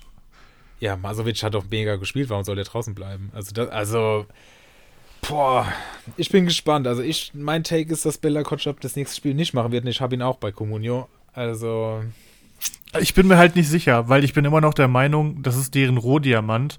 Äh, auch die haben fehlende Zuschauerkosten. Die können nicht so einen talentierten Spieler einfach nie spielen lassen. und der, Und er hat jetzt der gespielt, Letzte, der auf gut- sowas einen Scheiß, äh, der auf sowas berücksichtigt. Ja, aber da kommt irgendwann auch mal Druck von oben, ne? Also du kannst ja nicht so einen Spieler, das ist der mit Abstand wertvollste Spieler in dem Kader. Ähm, Der war auch Bombe jetzt in der Vorbereitung. Der wurde von allen Seiten gelobt. Der hat sich den äh, Startelfplatz jetzt auch verdient über Trainingsleistung. Das hat Ja, der Trainer und auch das ist das Ding. vor allem hat er sich verdient, weil Masovic gelb gesperrt war. Das müsst ihr halt auch mal dazu sagen. das stimmt, aber Ja, auch ich- Lambropoulos ich, spielen ich, kann. würde, ich würde schon sagen, er hat Chancen, sagen wir es so. Er ist viel näher dran als vorher. Ja, das ist ja was anderes. Aber ich wäre mir da nicht so sicher. Also, Nee, ich sicher bin ich auch. mir Also auch nicht, hoffe weil Masovic auch, hat es ja wirklich auch gut gemacht. Aber ähm, langfristig, so Bella Kotschap, Leitsch, die haben so gut gespielt letztes Jahr zusammen. Eigentlich muss das dauerhaft die Innenverteidigung von Bochum sein. Und ich Warten hatte, ich hatte Bella Kotschap jetzt nur am Wochenende geliehen. Also ich habe da jetzt auch nicht irgendwie Hoffnung ja in meiner Stimme. Sehen. Wir waren ja bei Erik gerade und wenn du jetzt überlegst, man er würde Guerrero verkaufen dafür, dass er einen Bella Kotschap aufstellt, das ist natürlich ein bisschen Äpfel mit Birnen und so. Ich weiß auch, dass man dafür auf anderen Positionen dann Mehrwert bekommt, aber also das würde ich jetzt wäre jetzt für mich kein Argument zu sagen, meine Abwehr ist voll, weil ich Bella Kotschap habe und deswegen verkaufe ich Guerrero. Nee, das Also stimmt, da hast du recht. Das, Das sehe ich wie macht du. für mich keinen Sinn. Und ich, wie gesagt, vertraue dem Guerrero mal. Und der ist ja momentan auch günstig. Das ist nicht so, dass der jetzt als 14, 15 Millionen steht und man da jetzt gucken muss, dass man ihn vielleicht los wird, weil man da deutlich bessere Alternativen für kriegt. Also gib dem mal noch äh, Ah, wenigstens bis Jungs. zur Länderspielpause. Schieb lieber den Weghorst ab. Weghorst, ja, habe ich ein richtig beschissenes Angebot. Guerrero Muss der nicht heute 500.000 machen. gefallen. Ähm, könnte ich 700.000 über Marktwert abgeben und ich kann halt auch keine sechs Verteidiger aufstellen. Also ich kann halt Guardiol oder Guerrero. Ich kann nicht alles da hinten reinpacken. Ich wollte gerade sagen, du, du musst mit Kotschap ja gar nicht spielen. aufstellen. Du kannst Nee, ja, muss ich auch nicht. du kannst ja Bakker, Pekarik, Nilsson und Guardiol aufstellen. Dann kannst du Guerrero verkaufen. Ich würde halt nur, wie Felix gesagt hat, nicht mehr unbedingt auf, also Bella Kotschap natürlich halten, aber vielleicht nicht aufstellen. Ähm, aber Bakker, Nilsson, Pekarik und äh, Guardiol hört sich ja nach einer Idee an. Und dann hast du halt auch wieder Geld fürs Mittelfeld, weil da hast du echt am dringendsten Bedarf, weil du ja neben keins wirklich nur Jon und Tower hast. Oder das ist ja nix. so, du brauchst ja wirklich noch Spieler. Aber ihr müsst Ja, ja, auch mal eben. realist. Guck mal, Pekarik, was bringt dir denn Pekarik? Der hat in den letzten Spielen 0, 2, 2, 2, 1, 2, 1 Punkte geholt. Was, was willst du mit, was willst du mit dem aufholen? Dann setz doch lieber Was auf will ich mit einem Marco Jon? Ja, du musst doch überlegen, dass, dass erstmal die Elf voll zu machen, ist in meinem Fall jetzt, glaube ich, besser, als einfach nur Qualität zu holen. Das kannst du ja dir schon rechnerisch herleiten. Ein, Nee, Guerrero holt nicht. 4,4 Punkte. Ähm, das holen Nilsson und Pickerick fast zusammen im Schnitt. Wenn du dann noch einen Backer drauf äh, nimmst, dann hast du noch die Hälfte übrig und hast schon 6 Millionen. Also rein vom VPS und ich, ich, ich spiele nur noch gegen Abstieg, Jungs. Ne? Es geht jetzt hier nicht mehr um irgendwelche um irgendwelche großen Geschäfte. Ich brauche einfach nur Punkte und ich glaube, da komme ich mit Breite jetzt besser raus. Und dann muss ein Guerrero gehen, zumal ich einen Guardiol vom Mitspieler kaufen kann. Hab wieder gleich ein bisschen mehr Kohle äh, drauf. Und wenn ich noch Wekos verkaufe, habe ich dran trotzdem wieder 20 Millionen im Mittelfeld und Sturm zu investieren und habe trotzdem einen Top-Verteidiger. Weil du brauchst Und ja ich- wirklich einfach Mittelfeld und Sturm, ne? Weil klar, vier genau. Verteidiger stellst du auf, mehr geht aber nicht und du hast aktuell drei Mittelfeldspieler und zwei Stürmer. Wenn Weghorst noch geht, dann musst du ja noch zwei Positionen füllen und da ist schon ein Jon und ein Tower mit inbegriffen. Das heißt, also wenn du aus Guerrero Guardiol machen kannst und sparst dir da schon drei Millionen ein, hast du, glaube ich, nicht so einen Leistungsabfall und kannst dann wirklich das Guerrero und Wekos Geld äh, nochmal in die Offensive einfach verteilen, weil ähm, Jon und Tower, das wird halt nix und du hast halt einfach dieses Jahr, du hast die Scheiße am Schuh, du hast nicht diese Spieltage, wo du auch mit sieben Leuten einfach 35 Punkte holst. Du musst es wahrscheinlich echt so ein bisschen versuchen, deinen Marktwertvorsprung, den du ja, glaube ich, schon hast, ne? Auf jeden ähm, Fall. Gegenüber, gegenüber den anderen da hinten zu nutzen, indem du einfach deine soliden 25 Punkte einfährst, weil ob du am Ende ähm, Achter oder 14. wirst, ist ja halt letztendlich auch scheißegal. Ist auch so. Und für mich geht es wirklich nur noch um Abstieg. Ich habe die Saison schon vollkommen in Sand gesetzt. Ich habe aber wirklich, ja, also wenn ich hier meinen direkten Konkurrenten Eski Nun, Faxe, beide vor mir, 25 und 33 Millionen Teamwert. Ich stehe bei fast 55 Millionen, habe jetzt in der Winterpause noch fast 10 Millionen erwirtschaftet. Ich glaube, das muss ich jetzt schon. Also 20 Millionen Vorteil, das muss ich schon um, ummünzen lassen in den Vorsprung und ich muss da rauskommen. Frag mal Eski nun, ob er Guerrero gegen Höhler tauschen will. Gute Frage. Der hat nämlich keine mal so weiter. Der hat nur Scully, Knoche und Ginter. Also was heißt nur, aber ähm, Scully, ähm, ich weiß nicht, hat er jetzt gespielt? Nee, hat er nicht. Nee, auch Corona, glaube ich, oder so. Ah, okay. man, man hat den Überblick einfach nicht mehr. Ähm, also er spielt aktuell mit Viererkette, er spielt mit Willems noch von Fürth. Also das wäre ja vielleicht mal ganz netter Deal, weil auf dem Papier ist natürlich Guerrero immer besser als Höhler. Aber du brauchst einfach Mittelfeld und Sturm. Und Guardiol würde ich trotzdem auf jeden Fall holen. Ja, den habe ich gerade schon eingetütet. Der befindet sich jetzt schon in meinem Team tatsächlich. Ein absoluter Ist bei uns übrigens noch nicht vergeben. Ich glaube, der war einmal Anfang der Saison da und seit Monaten einfach nicht mehr auf dem Transfermarkt. Ich hätte richtig Bock auf den. Ich schlage das mal der Eski nun vor und dann schauen wir mal. Und äh, ich muss halt hoffen, dass Mittelfeld und Sturm draufkommen. Das ist eine absolute Katastrophe. Ich bin auch kein Weghorst-Fan. Ich werde ihn auch wahrscheinlich auch verkaufen, aber wenn halt nichts draufkommt, dann ist auch Kacke. Mit Weghorst habe ich tatsächlich auch 2 Millionen Gewinn gemacht, wenn ich ihn jetzt verkaufen würde. Ja, erst, erst was Neues eigentlich. kaufen, bevor du verkaufst. Weil ein Tor schießt, Ja, kann ne? nicht mehr schießen. Aber der hat auch erst 67 Punkte für 13,6 Millionen. Ja. Ich habe ihn für 12 glatt gekauft, tatsächlich. Und Wolfsburg hat jetzt eigentlich auch ein ganz gutes Programm, ne? Daheim gegen Hertha. Da muss er eigentlich schon treffen. Also mehr 0-0 geht nicht. Das stimmt eigentlich. Wobei Schwolo Ja, ist ein Tor. Irgendwo, und Castells, mein Castells. 0-0 ist nicht. Mal gucken, was da passiert. Oh, aber Guerrero tut schon weh für 10,5 und 11-2 an Mitspieler ist halt auch nicht viel. Bei Guerrero Na nervt ja. halt einfach sein Position Change, ne? Sonst hätte Der ich gesagt, ja. behalt ihn einfach. Aber Verteidigung, das ist die Position, da sehe ich mittlerweile so, da musst du auch ähm, ein bisschen Geld einsparen. Also hört sich jetzt blöd an, ich habe jetzt ja aktuell Upamecano und Schlotterbeck, aber eigentlich finde ich, muss man das Geld schon eher in der Offensive ähm, verbraten, gerade an Eriks Stelle jetzt, weil er einfach keine Spieler hat im Mittelfeld und Sturm. Ja, ja das ist auch ein Argument, das ich noch schlüssig finde. Aber ansonsten ist halt Guerrero einer, der immer mal ausreißen kann. Naja, ja. Ist ja auch so, aber der hat auch in der ähm, Hinrunde auch nur seine drei Tore gehabt und ich glaube, da haben sie ja noch mit mehr mit, äh, mit, mit äh, wie nennt man das noch, Schienenspielern gespielt, oder? Ja, vor allem war er halt ständig verletzt. Also das, die Hinrunde muss, darf man jetzt mal nicht nehmen als, als Maßstab. Dann denke ich, sollte man sich hoffentlich in der Rückrunde eher an der letzten Saison orientieren können. Aber wir wissen noch nicht, wie das weitergeht, wenn Zagadou da ist, wenn Akanji da ist, ob man vielleicht dann auch mal umstellt, weil die Abwehr ist ja auch eine absolute Katastrophe momentan. Hummels in die Mitte und daneben dann die schnelleren. Keine Ahnung, das wäre ja auch mal eine Idee. Und dann gibt es wieder China. Aber bis wir so weit sind, dann hast du schon wieder dreimal im Team gewechselt, Gott sei Dank. Also so, so weit darf man als Community Manager nicht denken. Also wichtig aber vor allem erst verkaufen, wenn du was eingekauft hast, aber das muss ich dir, denke ich, nicht sagen. Und dann Ja. Weghorst gegen Hertha könnte ich mir vorstellen, dass man sich das nochmal gut anschauen kann. Guardiol hast du jetzt gegen Diaby quasi getauscht. Dabur hast du dir noch reingestellt. Von daher, im Zweifel ist halt nochmal das Mittelfeld ein bisschen dünn diesen Spieltag. Aber Dabur könnte ja auch treffen. Schauen wir mal. Gut, Jungs, dann gehe ich das an. Ich glaube, nächstes Wochenende wird mein Spieltag. Ich hab's, ich hab's im Blut. Ich glaube, über 20 Punkte werde ich holen. Boah, das wäre krank. Das wäre ja natürlich ein richtiger Kracher, du. Da würde ich mir mal einen schönen Champagne entkorken dafür. Also schauen wir mal. Es ist unglaublich, oder? Wir haben, wir haben zusammengerechnet Mannschaftswert von über 110 Millionen und es geht bei uns beiden einfach gar nichts. Wenn es mal ein paar Spiele so wäre, okay, aber es ist ja mittlerweile, ist es mehr als eine komplette Serie. Und wir haben beide Leute in der Liga mit teilweise Hälfte an Mannschaftswert oder 20 Millionen weniger oder so, die einfach aktuell unerreichbar für uns sind. Es ist manchmal nicht erklärlich, ne? Ich glaube, ähm, erklärlich, genau, zu erklären meine ich. Ähm, es ist einfach noch, noch viel mehr der Lotteriefaktor dazugekommen mit Corona, denke ich. Also bei uns in der Liga sind auch einige Manager, die haben nicht so viele Corona-Fälle wie ich. Das wird bei dir wahrscheinlich auch ähnlich sein. Dann haben wir beide irgendwie so wenig Torschützen. Also irgendwie ist verflucht dieses Jahr. Ähm, ja, und bei dir sieht es ja echt so aus, als ob es in den Abstiegskampf geht. Ich habe tatsächlich ein bisschen Angst, dass es bei mir einfach so. Ich bin im, mittendrin. Ja, dass ich so eine graue Maus werde. Also ich kann nicht absteigen, dafür haben wir einfach drei, die grottenschlecht sind.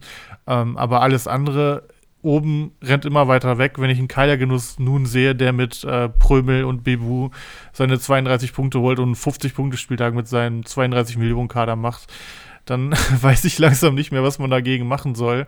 Ähm, und ja, wie gesagt, unten hast du halt drei, vier Leute, die sind so schlecht, das, das kann gar nicht, also das, das werde ich schon hinkriegen, dass ich das abwenden kann. Von daher glaube ich langsam wirklich, dass es bei mir irgendwie mit so einem langweiligen Platz 8 bis 11 oder so ähm, am Ende wird. Von daher, die Saison wird noch lang. Ich hoffe, sie zieht sich nicht wie ein Kaugummi. Ich habe auch mittlerweile noch eine andere äh, Theorie. Ich bin heute Morgen relativ früh aus dem Schlaf aufgewacht, konnte nicht mehr pennen und dann, was machst du natürlich? Machst dir Gedanken über deine Communio-Saison. Und es ist halt so, dass ich den Saisonstart halt echt nicht verschlafen habe, aber meine Big Guns, auf die ich gesetzt habe, oder meine Spiele, auf die ich gesetzt habe, die haben überhaupt nicht gezündet. Baumgartner muss ich nichts zu sagen und auch Guerrero muss ich nichts zu sagen. Und dann stand ich halt ohne die da.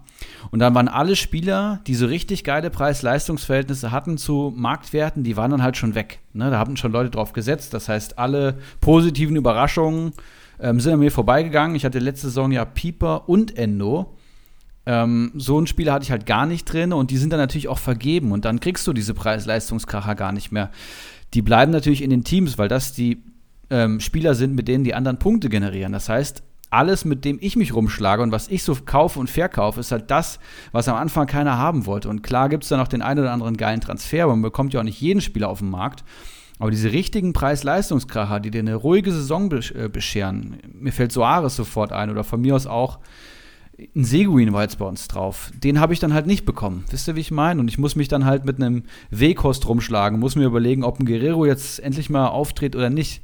Oder hab, konnte mir dann mal einen Keins holen für 9,5 Millionen damals. Das waren so Spieler, die ich dann bekommen habe. Und jetzt komme ich halt nicht mehr dran. Jetzt muss ich halt an der Resterampe das Beste raussuchen. Und das ist so ein bisschen das Problem. Weil alle haben eigentlich schon ihre Leistungsträger in den Teams und ich suche sie halt immer noch. Geht mir genauso. Und ich glaube, der Start ist auch einfach so unterschätzt. Ähm, ich, wir sind ja beide mit, mit den höchsten Marktwerten von allen in, der, in die Ligen reingegangen. Und äh, bei mir war es ja genauso. Bei mir waren es halt dann Kramaric und Orban, was nicht funktioniert hat, ein Salah, der irgendwie nicht getroffen hat. Und die Leute, die bei uns jetzt oben sind und wahrscheinlich aufsteigen, das sind die, die am Anfang der Saison einen Modest günstig da drin hatten im Team, die einen äh, Brün Larsen im Team hatten, die sie dann für 8, 9 Millionen verkauft haben. Ortinho hatte zum Beispiel einen Gieselmann. Äh, das sind genau die Leute, die dann konstant einfach die Saison so weitergezogen haben und äh, einfach un unerreichbar geworden sind. Ich glaube, der Start ist einfach so wichtig. Und das habe ich mir diesen Sommer ja auch gesagt. Und äh, nachdem ich davor die Jahre den Start immer verkackt hatte, bin ich ja wirklich mit 50 Millionen reingegangen. Und trotzdem ist es super wichtig, dass die Leute, die du kaufst, einfach von Anfang an performen. Das war bei uns ja. beiden einfach nicht so. Ähm, wir haben vielleicht auch ein bisschen zu spät reagiert. Vielleicht hätte so ein Kramaric nicht nach Spieltag 14, sondern nach Spieltag 5 gehen sollen. Ähm, aber man, man, man kriegt ja auch die ganze Zeit dann gesagt, ja, der kommt noch, der kommt noch. Und irgendwann ist dann der Punkt erreicht, wo, wo du schon so viel verloren hast, wo du an dem Punkt bist, ja, wenn ich ihn jetzt abgebe, dann trifft er nächste Woche eh doppelt. Also es ist wirklich schwierig. Ähm, manchmal ist es echt wie verhext und wenn man einmal Scheiße am Schuh hat, dann hat man Scheiße am Schuh. Ähm, bei mir, ich hatte jetzt wieder innerhalb von einer Woche zwei Corona-Fälle, einen Verletzten. Äh, kaufe mir Kimmich unter der Woche. Also hier sorry an die vielen Zuhörer, die Kimmich haben. Ihr habt ja alle viel bessere Kader als wir in unseren Dreierligen. Falls ihr euch gewundert habt, äh, dass Kimmich seine schlechteste Leistung seit drei Jahren erreicht hat, sorry, ich habe ihn gekauft.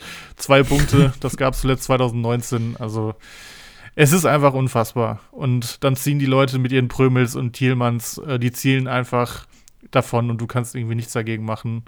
Ähm, ja, aber ich glaube, jetzt haben wir beide auch genug rumgeheult.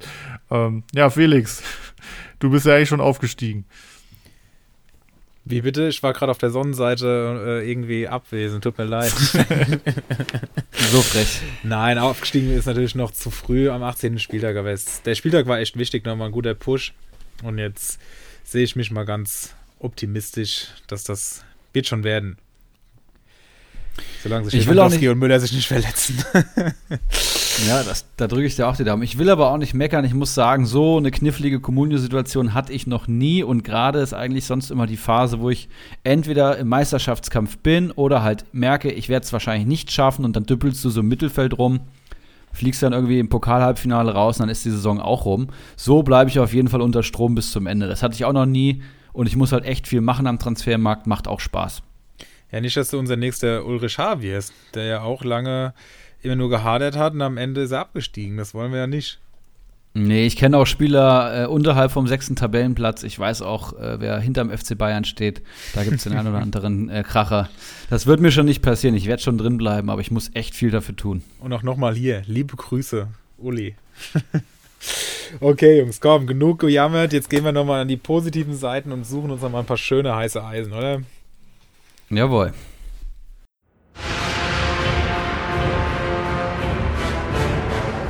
Die heißen Eisen.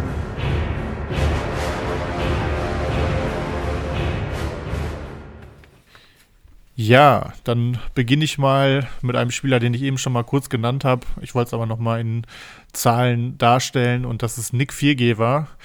Ich hätte ihn mir leihen können am Wochenende, habe mich dann aber für Bella Kotschap entschieden, was auch okay war. Drei Punkte statt, ähm, also es war auch Gamble, sage ich mal, dass er überhaupt spielt, deswegen die drei Punkte waren okay. Allerdings, wenn man zu Null spielt, ein bisschen zu wenig. Ähm, wer mehr aus einem zu Null Spiel gemacht hat, ist Nick Viergeber, ähm, der schon mal einen Titel von einer Folge von uns skizziert hat, aber eigentlich nie ein großes Thema war. Der war ich glaube, monatelang sogar raus. Äh, kam jetzt zurück, direkt wieder Startelf, also ein Indiz dafür, dass auf den auf jeden Fall gesetzt wird. Kostet aktuell 590.000, also quasi nichts. Hat sechs Punkte am Wochenende geholt, viele Klärungsaktionen, äh, Zweikämpfe gewonnen, was halt diese ganzen limitierten Spieler machen, die hinten gut punkten bei Comunio. Er sollte absolut gesetzt sein. Das Programm von Fürth haben wir besprochen. Ähm, dass sie jetzt auch defensiver stehen und dadurch auch mehr Aktionen haben, weil mehr lange Bälle kommen, weil die Gegner planloser werden. Von daher Nick Viergeber kann man, denke ich, auf jeden Fall drauf gehen. Ähm, und für 590.000 machst du da gar nichts falsch. Definitiv. Und der Mann hat es dann auch verdient, wieder den Folgentitel zu schmücken. Ich mache weiter mit, ebenfalls mit einem sehr günstigen Innenverteidiger, Paul Jeckel. Seit heute stolzer Spieler meines Teams. Und das nicht zu, zu, Unrecht, denn er hat in den letzten drei Spielen 5, 5 und 4 Punkte geholt. Also die beiden 5-Punkte-Spiele waren die beiden letzten. Und sein Marktwert entsprechend deswegen auch stark steigend, also stark, aber auf jeden Fall gut, geht gut nach oben momentan. 1,56 Millionen nur wert, also gemessen an diesen 4, 6-6. Der Schnitt aus den letzten drei Spielen natürlich ein absolutes Schnäppchen. Und der bucklige Heinz dürfte es schwer haben, diesen Mann zu verdrängen. Zudem hat er auch erst zwei gelbe Karten. Also, dass ihn da eine Gelbsperre irgendwie diesen Flow kostet, ist auch nicht zu erwarten. Den Mann finde ich eigentlich wirklich gut. Hatte ich so gar nicht auf dem Zettel und bin froh, dass ich ihn verpflichten konnte. Was ist denn mit Baumgartel? Hat der Corona oder? Weiß ich nicht, aber Eckel hat die letzten drei Spiele gemacht. Also irgendwas scheint er schon richtig gemacht zu haben. Weil ich habe den ein, zwei Mal gesehen, da fand ich den absolut grausam. Also natürlich wie gemacht für Comunio, ne? Diese ganzen, äh, der ist wahrscheinlich zweikampfstark wie Hölle, ähm, klärt wahrscheinlich fünfmal, weil er nicht weiß, wohin mit dem Ball. Ähm, aber gerade mit dem Ball am Fuß fand ich den wirklich grausam. Also ähm, Baumgartel oder Jeckel? Jeckel.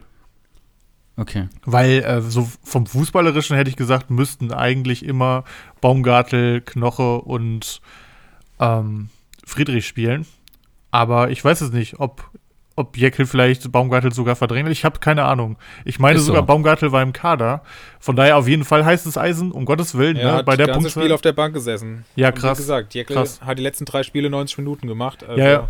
Nee, absolut heißes Eisen. Ähm, ich verstehe halt nur nicht, warum er spielt. Aber das kann einem ja egal sein. Also genau, solange er es tut. Ja, eben. Also da gibt es auch ganz andere Spieler, wo man sich auch immer wundert, warum die so gut punkten. Ähm, Hot Take, ich finde, Arnold spielt eine absolut beschissene Saison, äh, punktet aber größtenteils immer noch wie ein Gott bei Comunio. Also es gibt Spieler, da versteht man es wirklich nicht. Ähm, ja, aber bei dem Preis auf jeden Fall drauf bei Jeckel. Eine Sache noch zu Jeckel, bevor du weitermachst, Henrik. Ähm, Baumgartel ist ja nur geliehen bei Union. Das heißt, der wird im Sommer höchstwahrscheinlich äh, das Team wieder verlassen und Jeckel hat halt einen langfristigen Vertrag. Das heißt, auch hier Stichwort Wirtschaftsunternehmen, wenn du jetzt einen Paul Jeckel in der Startelf integrierst und er zahlst gerade mit Leistung, gibt es absolut äh, keinen, keinen Grund zu wechseln. Ja, das stimmt. Das hatte ich noch gar nicht beachtet. Ähm, stimmt, der ist ja nur geliehen, der Baumgartel. Weil so rein vom Namen und vom, vom Profil her würde ich schon sagen, dass Baumgartel besser ist. Aber gut, warum nicht? Es gibt auch immer wieder Spieler, mit denen rechnet man nicht. Und dann spielen sie auf einmal. Und kann ja auch sein, dass er in fünf Wochen nicht mehr spielt. Aber wenn er bis dahin 23 Punkte geholt hat und man 1,7 Millionen für den ausgegeben hat, dann hat es sich halt dreimal gelohnt. Ne? Michael Gregoritsch habe ich für euch. Ähm, ich weiß noch, vor der Saison, da saß ich mit Geronimo Jim und Laser Metin in der Kneipe. Ich glaube, da waren wir in Koblenz. Und da meint, war das ein, ich weiß es nicht mehr genau, wo es war, aber auf jeden Fall meinte Geronimo Jim außen nichts, dass er das Gefühl hat, dass Michael Gregoritsch eine richtig geile Saison spielt. Er wäre jetzt mal wieder an der, äh, an der Reihe, meinte er. Und dann haben wir das lange diskutiert, noch einige Getränke darauf getrunken und dann ist das ein bisschen versunken. Dann hat Gregoritsch natürlich gar nicht gezündet und wir haben ihn ein bisschen damit aufgezogen, aber jetzt ist er gerade an einem Punkt, wo ich ihn definitiv kaufen würde. 1,88 Millionen wert, 34 Punkte in 11 Partien, macht ein PPS von, äh, ja, tatsächlich knapp 3. Das finde ich schon richtig stark. Ähm, bei 1,88 Millionen und jetzt muss man natürlich sich die Form anschauen. In den letzten sechs Partien 29 Punkte. Der spielt beim FC Augsburg im Sturm, das heißt, es ist echt schwierig, da Punkte zu machen, vor allem konstant. Aber der PPS der letzten sechs Spiele steht bei 4,8 und das beim Marktwert von unter 2 Millionen ist für mich eine absolute Kaufpflicht. Zwei Buden in den letzten sechs Spielen und ja, Gregoritsch hat es auch schon gezeigt in der Bundesliga. Ich habe immer das Gefühl, das ist so ein Wohlfühlspieler, der muss richtig drin sein, der muss sich in der Mannschaft auseinandersetzen, der braucht Erfolgserlebnisse, der braucht einen Trainer, der auf ihn setzt. Und ich glaube, gerade ist er vorne so ein bisschen der Lichtblick. Niederlechner performt nicht mehr mehr. Pepi muss erst reinkommen. Zekiri, ja, ein, zwei gute Spiele gehabt und ein Finn Bogason ist noch nicht wieder fit. Also wird es vielleicht ein Gregoritsch richten müssen da vorne. Ja, und Finn Bogason ist vor allem eigentlich nie fit. Wenn ist er mal zwei Spiele da und dann ist er wieder raus. Also ja, kann man machen. Ich muss sagen, äh, wenn ich an den Namen Michael Gregoritsch denke, dann kriege ich direkt Blitzherpes. Der steht für mich so ein bisschen für diese Zeit auf Schalke, wo einfach gar nichts ging. Ähm, diese furchtbare Rückrunde da mit äh, Tedesco und irgendwann dann Wagner, nee, mit Wagner. Ähm, boah, also der hatte, glaube ich, am 18. Spieltag hatte ein gutes Spiel gemacht und danach, das war grausam. Also ich finde den absolut scheiße. Ähm, aber bei Augsburg hat er vorher schon funktioniert. Ähm, wie du schon sagst, Wohlfühlspieler. Wenn er erstmal wieder so seine Rolle gefunden hat, dann kann das klappen. Der war ja früher wirklich nicht schlecht. Der hat auch gute Scorer gehabt. Ähm, und deswegen, ich hatte mich auch auf ihn gefreut auf Schalke. Aber was ich da gesehen habe, ähm, boah, aber klar, in Mannschaften, die eh destruktiv spielen, ähm, da kann sowas auch mal funktionieren. Ähm, und wir reden jetzt gerade von Comunio oder das ist das Wichtige, ob er gerade sich bei Comunio lohnt und das auf jeden Fall ähm, für den Preis als Stürmer auf jeden Fall eintüten. Stürmer steigen auch schneller als Verteidiger und so. Wenn ihr es nur für Geld macht, wenn ihr den Brat nicht traut, aber auf jeden Fall drauf da. Wen man sich auch auf jeden Fall holen kann, ist Timo Hübers von Köln. Haben wir, glaube ich, schon öfter hier genannt. Wenn er gerade funktioniert, wird er genannt. Äh, wenn er dann wieder verletzt ist, nicht. Ein Spieler, den man immer am Transfermarkt haben muss. Aber ich denke, durch die Zichos-Nachricht auf jeden Fall ähm, ein heißes Eisen, geworden. Ähm, jetzt absolut gesetzt, wenn fit. 1,96 Millionen ist super günstig. Hat, die, hat sieben Punkte in den letzten beiden Spielen geholt, wo er jetzt durchgespielt hat. Und hat sicherlich auch Potenzial für mehr. Hat, glaube ich, letztes Jahr in der zweiten Liga ein 5,5er PPS oder so gehabt. Ähm, ja, ein Spieler, an den ich auf jeden Fall auch glaube und den man immer wieder haben kann, bis er sich halt verletzt. Von daher auf dem Transfermarkt halten. Aber solange er fit ist, auf jeden Fall ein Spieler, den man gebrauchen kann. Da hast du eine gute Überleitung geschaffen, denn der war bei Ulrich H. am Wochenende im Kader und der Mann, den ich habe, der war es auch, nämlich Waldemar Anton, der am 17. Spieltag vier Punkte und jetzt am 18. Spieltag sogar acht Punkte geholt hat. Kommt insgesamt aber nur auf einen 2,2er PPS, aber wie gesagt stark steigend und bei einem Preis von zweieinhalb Millionen ist selbst der 2,2er PPS immer noch absolut vertretbar. Vertretbar, vertretbar. Mafropanos könnte allerdings, wenn er wieder zurückkommt, ihm einige Rohpunkte kosten. Und dann ist es natürlich auch so, dass Erik uns ja vorhin das Stuttgarter Programm vorgestellt hat und das lässt dann einen doch aufhorchen. Aber ich denke, für 2,5 Millionen macht man hier wenig falsch. Man muss bei mir auch sagen, dass der PPS auch ein bisschen davon runtergezogen wird, dass er schon eine rote Karte hatte. Genau, ja. Ich habe noch Christian Gamboa für euch, der, und ich weiß, da werden jetzt sofort die Widerworte von dir, Strammi, kommen, der eigentlich das Nachsehen hat gegen Staphylidis, der, als er dann Stammspieler war, wirklich bombig gespielt hat und auch bei Comunio performt hat. Den hat mir Bacardi mittlerweile übrigens abgekauft und du hast ihn auch im Kader, Henrik. Aber Gamboa hat jetzt gespielt, ist 800.000 wert. Von Staphylidis gibt es noch keine neue Nachricht. Und ähm, ja, der hat letzten Spieltag, glaube ich, sieben oder acht Punkte geholt für unter eine Million. Ähm, einen Verteidiger zu haben, der das Potenzial hat. Den muss man, glaube ich, mitnehmen. Zehn Punkte in den letzten drei Partien insgesamt. Ähm, für eine Partie würde ich ihn, glaube ich, noch holen, es sei denn, es gibt eine neue Staphylidis-Nachricht. Und wenn nicht, dann nimmt man zumindest mal die Marktwertsteigerung mit für so einen starken Spieltag. Ja, also die Marktwertsteigerung auf jeden Fall. Ähm, ich war ja auch Team Gamboa. Ich hatte ihn natürlich gekauft, einen Spieltag bevor er verdrängt wurde. so viel nochmal äh, zu meiner Saison. Ähm, das ist kein, kein, also es ist schon ein Kopf-an-Kopf-Rennen bei den beiden, aber es hat einfach wochenlang echt wunderbar mit Staphylidis funktioniert. Der bringt auch noch ein bisschen mehr mit, ist auch noch jünger, ist also auch noch einer, den man vielleicht länger, mit dem man länger planen kann als mit Gamboa. Ähm, ich, so als Außenverteidiger mit 33 bist du irgendwann dann halt schon alt, gerade gegen die ganzen feilschnellen Außen von den Kontermannschaften in der Bundesliga. Ähm, ja, aber kann man auf jeden Fall machen in der Preisregion. Äh, und es kam auch noch keine Nachricht, dass Staphylidis wieder am Ball ist. Von daher für ein Spiel könnte noch sein. Aber ich hoffe und gehe schon davon aus, dass Staphylidis sich dann wieder durchsetzt. Ähm, aber bis dahin kann man ihn dann ja mit Gewinn wieder abgeben. Ähm, ein Spieler, der bei mir persönlich völlig unterm Radar ist, äh, und glaube ich auch noch nicht hier genannt wurde, wenn doch, äh, sorry, ist Masaya Okugawa. Ähm, eigentlich komisch, dass man jemanden von Bielefeld, der über 5 Millionen kostet, als heißes Eisen nennt. Ähm, der kostet nämlich 5,01 Millionen. Aber ähm, er steht für mich so ein bisschen für Bielefelds kleinen Aufschwung, gerade offensiv. Ähm, hat vier Tore in den letzten sieben Spielen gemacht, in dem Zeitraum PPS von 5,28 und das ist herausragend für einen Mittelfeldspieler. Ähm, Spieler, die das bestätigen, die kosten mal mindestens das Doppelte.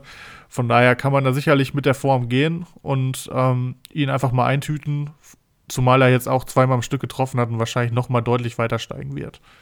Ich habe noch einen, der am Freitag natürlich ins Auge fiel. Florian Neuhaus, 6,59 Marktwert und einen PPS von 3,5. Aber interessant wird er nicht nur durch sein Tor, sondern dadurch, dass Hütter gesagt hat, dass er ihn künftig, also offensiver sehen will, weil er ihn dort besser sieht. Und er hat einfach, und das war mir so gar nicht bewusst, also er, Neuhaus, in den letzten fünf Einsätzen, in seinen letzten fünf Einsätzen, er kam ja nicht immer zum Einsatz, vier Tore geschossen. Also sensationell eigentlich. Und wenn der da in den kommenden Wochen wieder zu seinen Einsätzen findet und entsprechend auch noch offensiver eingesetzt wird, was ja scheinbar gut funktioniert, ist der natürlich super, super interessant und entsprechend kann das richtig, richtig heiß werden mit ihm. Krass, hatte ich echt so auch nicht auf dem Schirm. Hast Aber du noch stimmt, oder? Ja, ja, auf jeden Fall. Und Neuhaus kann Nicht, halt. dass ich hier Quatsch erzähle. Ja, wird wohl stimmen, wird wohl stimmen. ähm, bei Neuhaus ist halt das Krasse, dass äh, der auch vom Marktwert eigentlich nie so richtig tief war. Und jetzt, wo es ein bisschen besser läuft, ist er schon ein bisschen tiefer. Also der stand teilweise bei 9 oder 10 Millionen, wo der überhaupt nicht gespielt hatte. Also echt interessant. Gerade auch der Gesamtmarktwert bei Comunio ist dieses Jahr wirklich interessant. Ich habe gedacht, durch die Winterpause zieht er nochmal an, hat er am Anfang auch gemacht und jetzt dümpelt er da irgendwie wieder so ein bisschen rum, ist auch am Ende der Winterpause wieder gefallen. Also auch schwer vorherzusehen, wo es da noch weiter hingeht. Und für den Preis kann man Neuhaus auf jeden Fall einpacken, finde ich auch. Ähm, ist, Neuhaus ist immer ein Gamble aktuell, aber die letzten Wochen hat er sich dann ja gelohnt. Ähm, ja, auf wen ich nicht gambeln würde, und jetzt nenne ich mal ein kaltes Eisen, ist äh, Marc Oliver Kempf. Der ist nämlich nur noch Innenverteidiger Nummer 5 bei Stuttgart. Was echt krass ist, weil er bei Comunio echt phasenweise Gold wert ist. Der hat schon mehrere Spiele die letzten Jahre gehabt, wo er zweimal getroffen hat, dann irgendwie 18, 19 Punkte geholt hat. Ähm, und auch so immer wieder für ein Tor gut. Aber ähm, neben Anton und Ito hat nicht am Wochenende Kempf gespielt, der saß auf der Bank, sondern Stenzel, den man eigentlich schon völlig abgesch abgeschrieben hatte. Von daher, ich denke, bei Kempf scheint da intern auch ein bisschen was zu laufen. Ähm, der, so der Vertrag läuft im Sommer aus. Es äh, sieht so ein bisschen so aus, als ob er wechseln wird. Ich glaube aber nicht mehr im Winter, denn er wird sicherlich das Handgeld auch mitnehmen wollen. Von daher würde ich da auch nicht auf den Wechsel spekulieren. Er kostet immer noch 3,6 Millionen, was viel zu viel ist für jemanden, der einfach gar nicht spielt und ähm, vermutlich auch nicht mehr im Winter wechseln wird. Also da würde ich wirklich absolut die Finger von lassen. Meinst du nicht, dass er im Winter wechselt? Also ich könnte mir das schon gut vorstellen. Hertha war ja mal im Gespräch und ich finde nicht, dass Hertha sich da jetzt so gezeigt hat, als dass man auf einen Kämpf verzichten könnte. Also ich finde das nach wie vor eine gute Option. Aber es verdichtet sich ja nichts.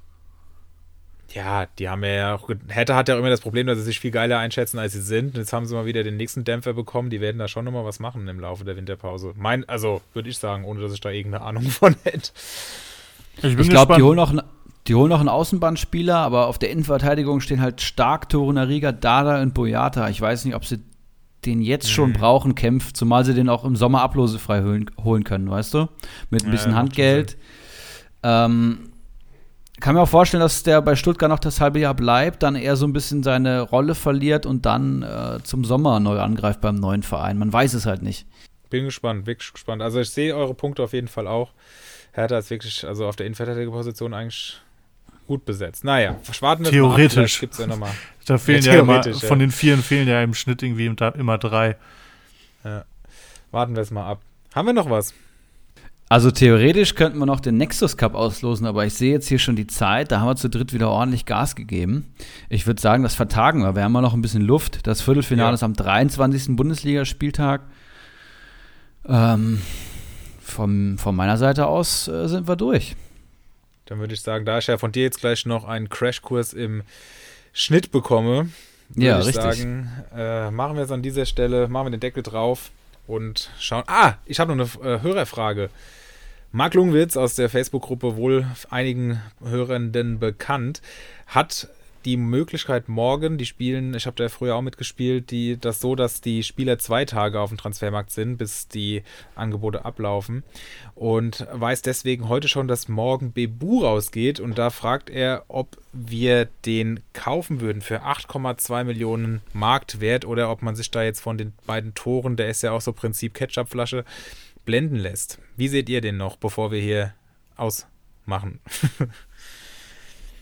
Es hat sich halt nichts an der Situation geändert, ne? Du musst Bibu zum richtigen Zeitpunkt haben, dann bringt er dir 30 Punkte in zwei Spielen. Du kannst ihn aber auch mal fünf Spiele am Stück haben und er holt dir nur drei Punkte. Ähm, ich glaube, das wird sich auch nicht mehr ändern, aber im Endeffekt kommt dann PPS von 4,6 bei rum und da ist er mit 8,2 Millionen einfach günstig. Ähm, und er wird auch noch weiter steigen, von daher kann man es ja. auch einfach ein, zwei Spiele probieren und dann aufgeben, falls es nicht geklappt hat. Also ich würde auf jeden Fall draufgehen, ja. Also, wenn es einen Spieler mit einer großen Varianz gibt, dann ist es Ilas Bibu. Ähm, nur Doppelpack auch geschnürt. Zweimal Doppelpack, einmal Dreierpack. Ein Tor noch nie geschossen diese Saison und wird auch immer ausgewechselt. Und ohne Tore kommt auch wirklich wenig rum, muss man sagen. Aber wenn du ihn halt auch auf eine Rückrunde oder jetzt auch auf eine Hinrunde siehst, dann holt er halt in 17 Spielen auch ein PPS von 4,6, auch mit der Ketchupflasche. Das heißt, wenn er das regelmäßig bringt, und ich finde Hoffenheim sehr, sehr stabil. Das heißt, ich glaube auch weiterhin, dass ein Bibu seine Spiele haben wird. Und du denkst, den langfristig kann man es, glaube ich, auch machen. Der würde auf jeden Fall über die 10 gehen, wenn er noch einmal so einen Doppelpack schnürt. Aber für mich persönlich ist es kein Spieler. Na gut. Also ich persönlich bin auch unsicher, aber 8,2 für eine Stimme und dadurch, was Henrik ja auch schon gesagt hat, der Wert steigt ja auch noch und wird weiter steigen, würde ich auch erstmal drauf gehen und dann muss man halt schauen, wie sich entwickelt und was man in den nächsten zehn Tagen für Alternativen bekommt. Und wenn er okay. trifft am Wochenende, dann trifft er zweimal und dann bringt er nicht nur dann mindestens elf oder zwölf Punkte, dann ist er nämlich auch über die Länderspielpause 14, 15 Millionen wert. Von daher, ich würde es auf jeden Fall versuchen. Und wenn nicht, dann halt mit Gewinn wieder verkaufen. Genau. Okay, gut, Jungs. Dann freue ich mich, nächste Woche wieder von euch zu hören. Dann schauen wir mal, was aus Eriks Traumspieltag, den er vor sich sieht, so geworden ist. Ob bin er die 20 Punkte wirklich schafft. Ja, ich bin gespannt. Schon, das ist eine Hürde. Ist Wartet mal ab, da scheitere ich regelmäßig dran. ja, Na gut, ich. Jungs. Also, in diesem Sinne, macht's gut. Haut rein, ciao. ciao.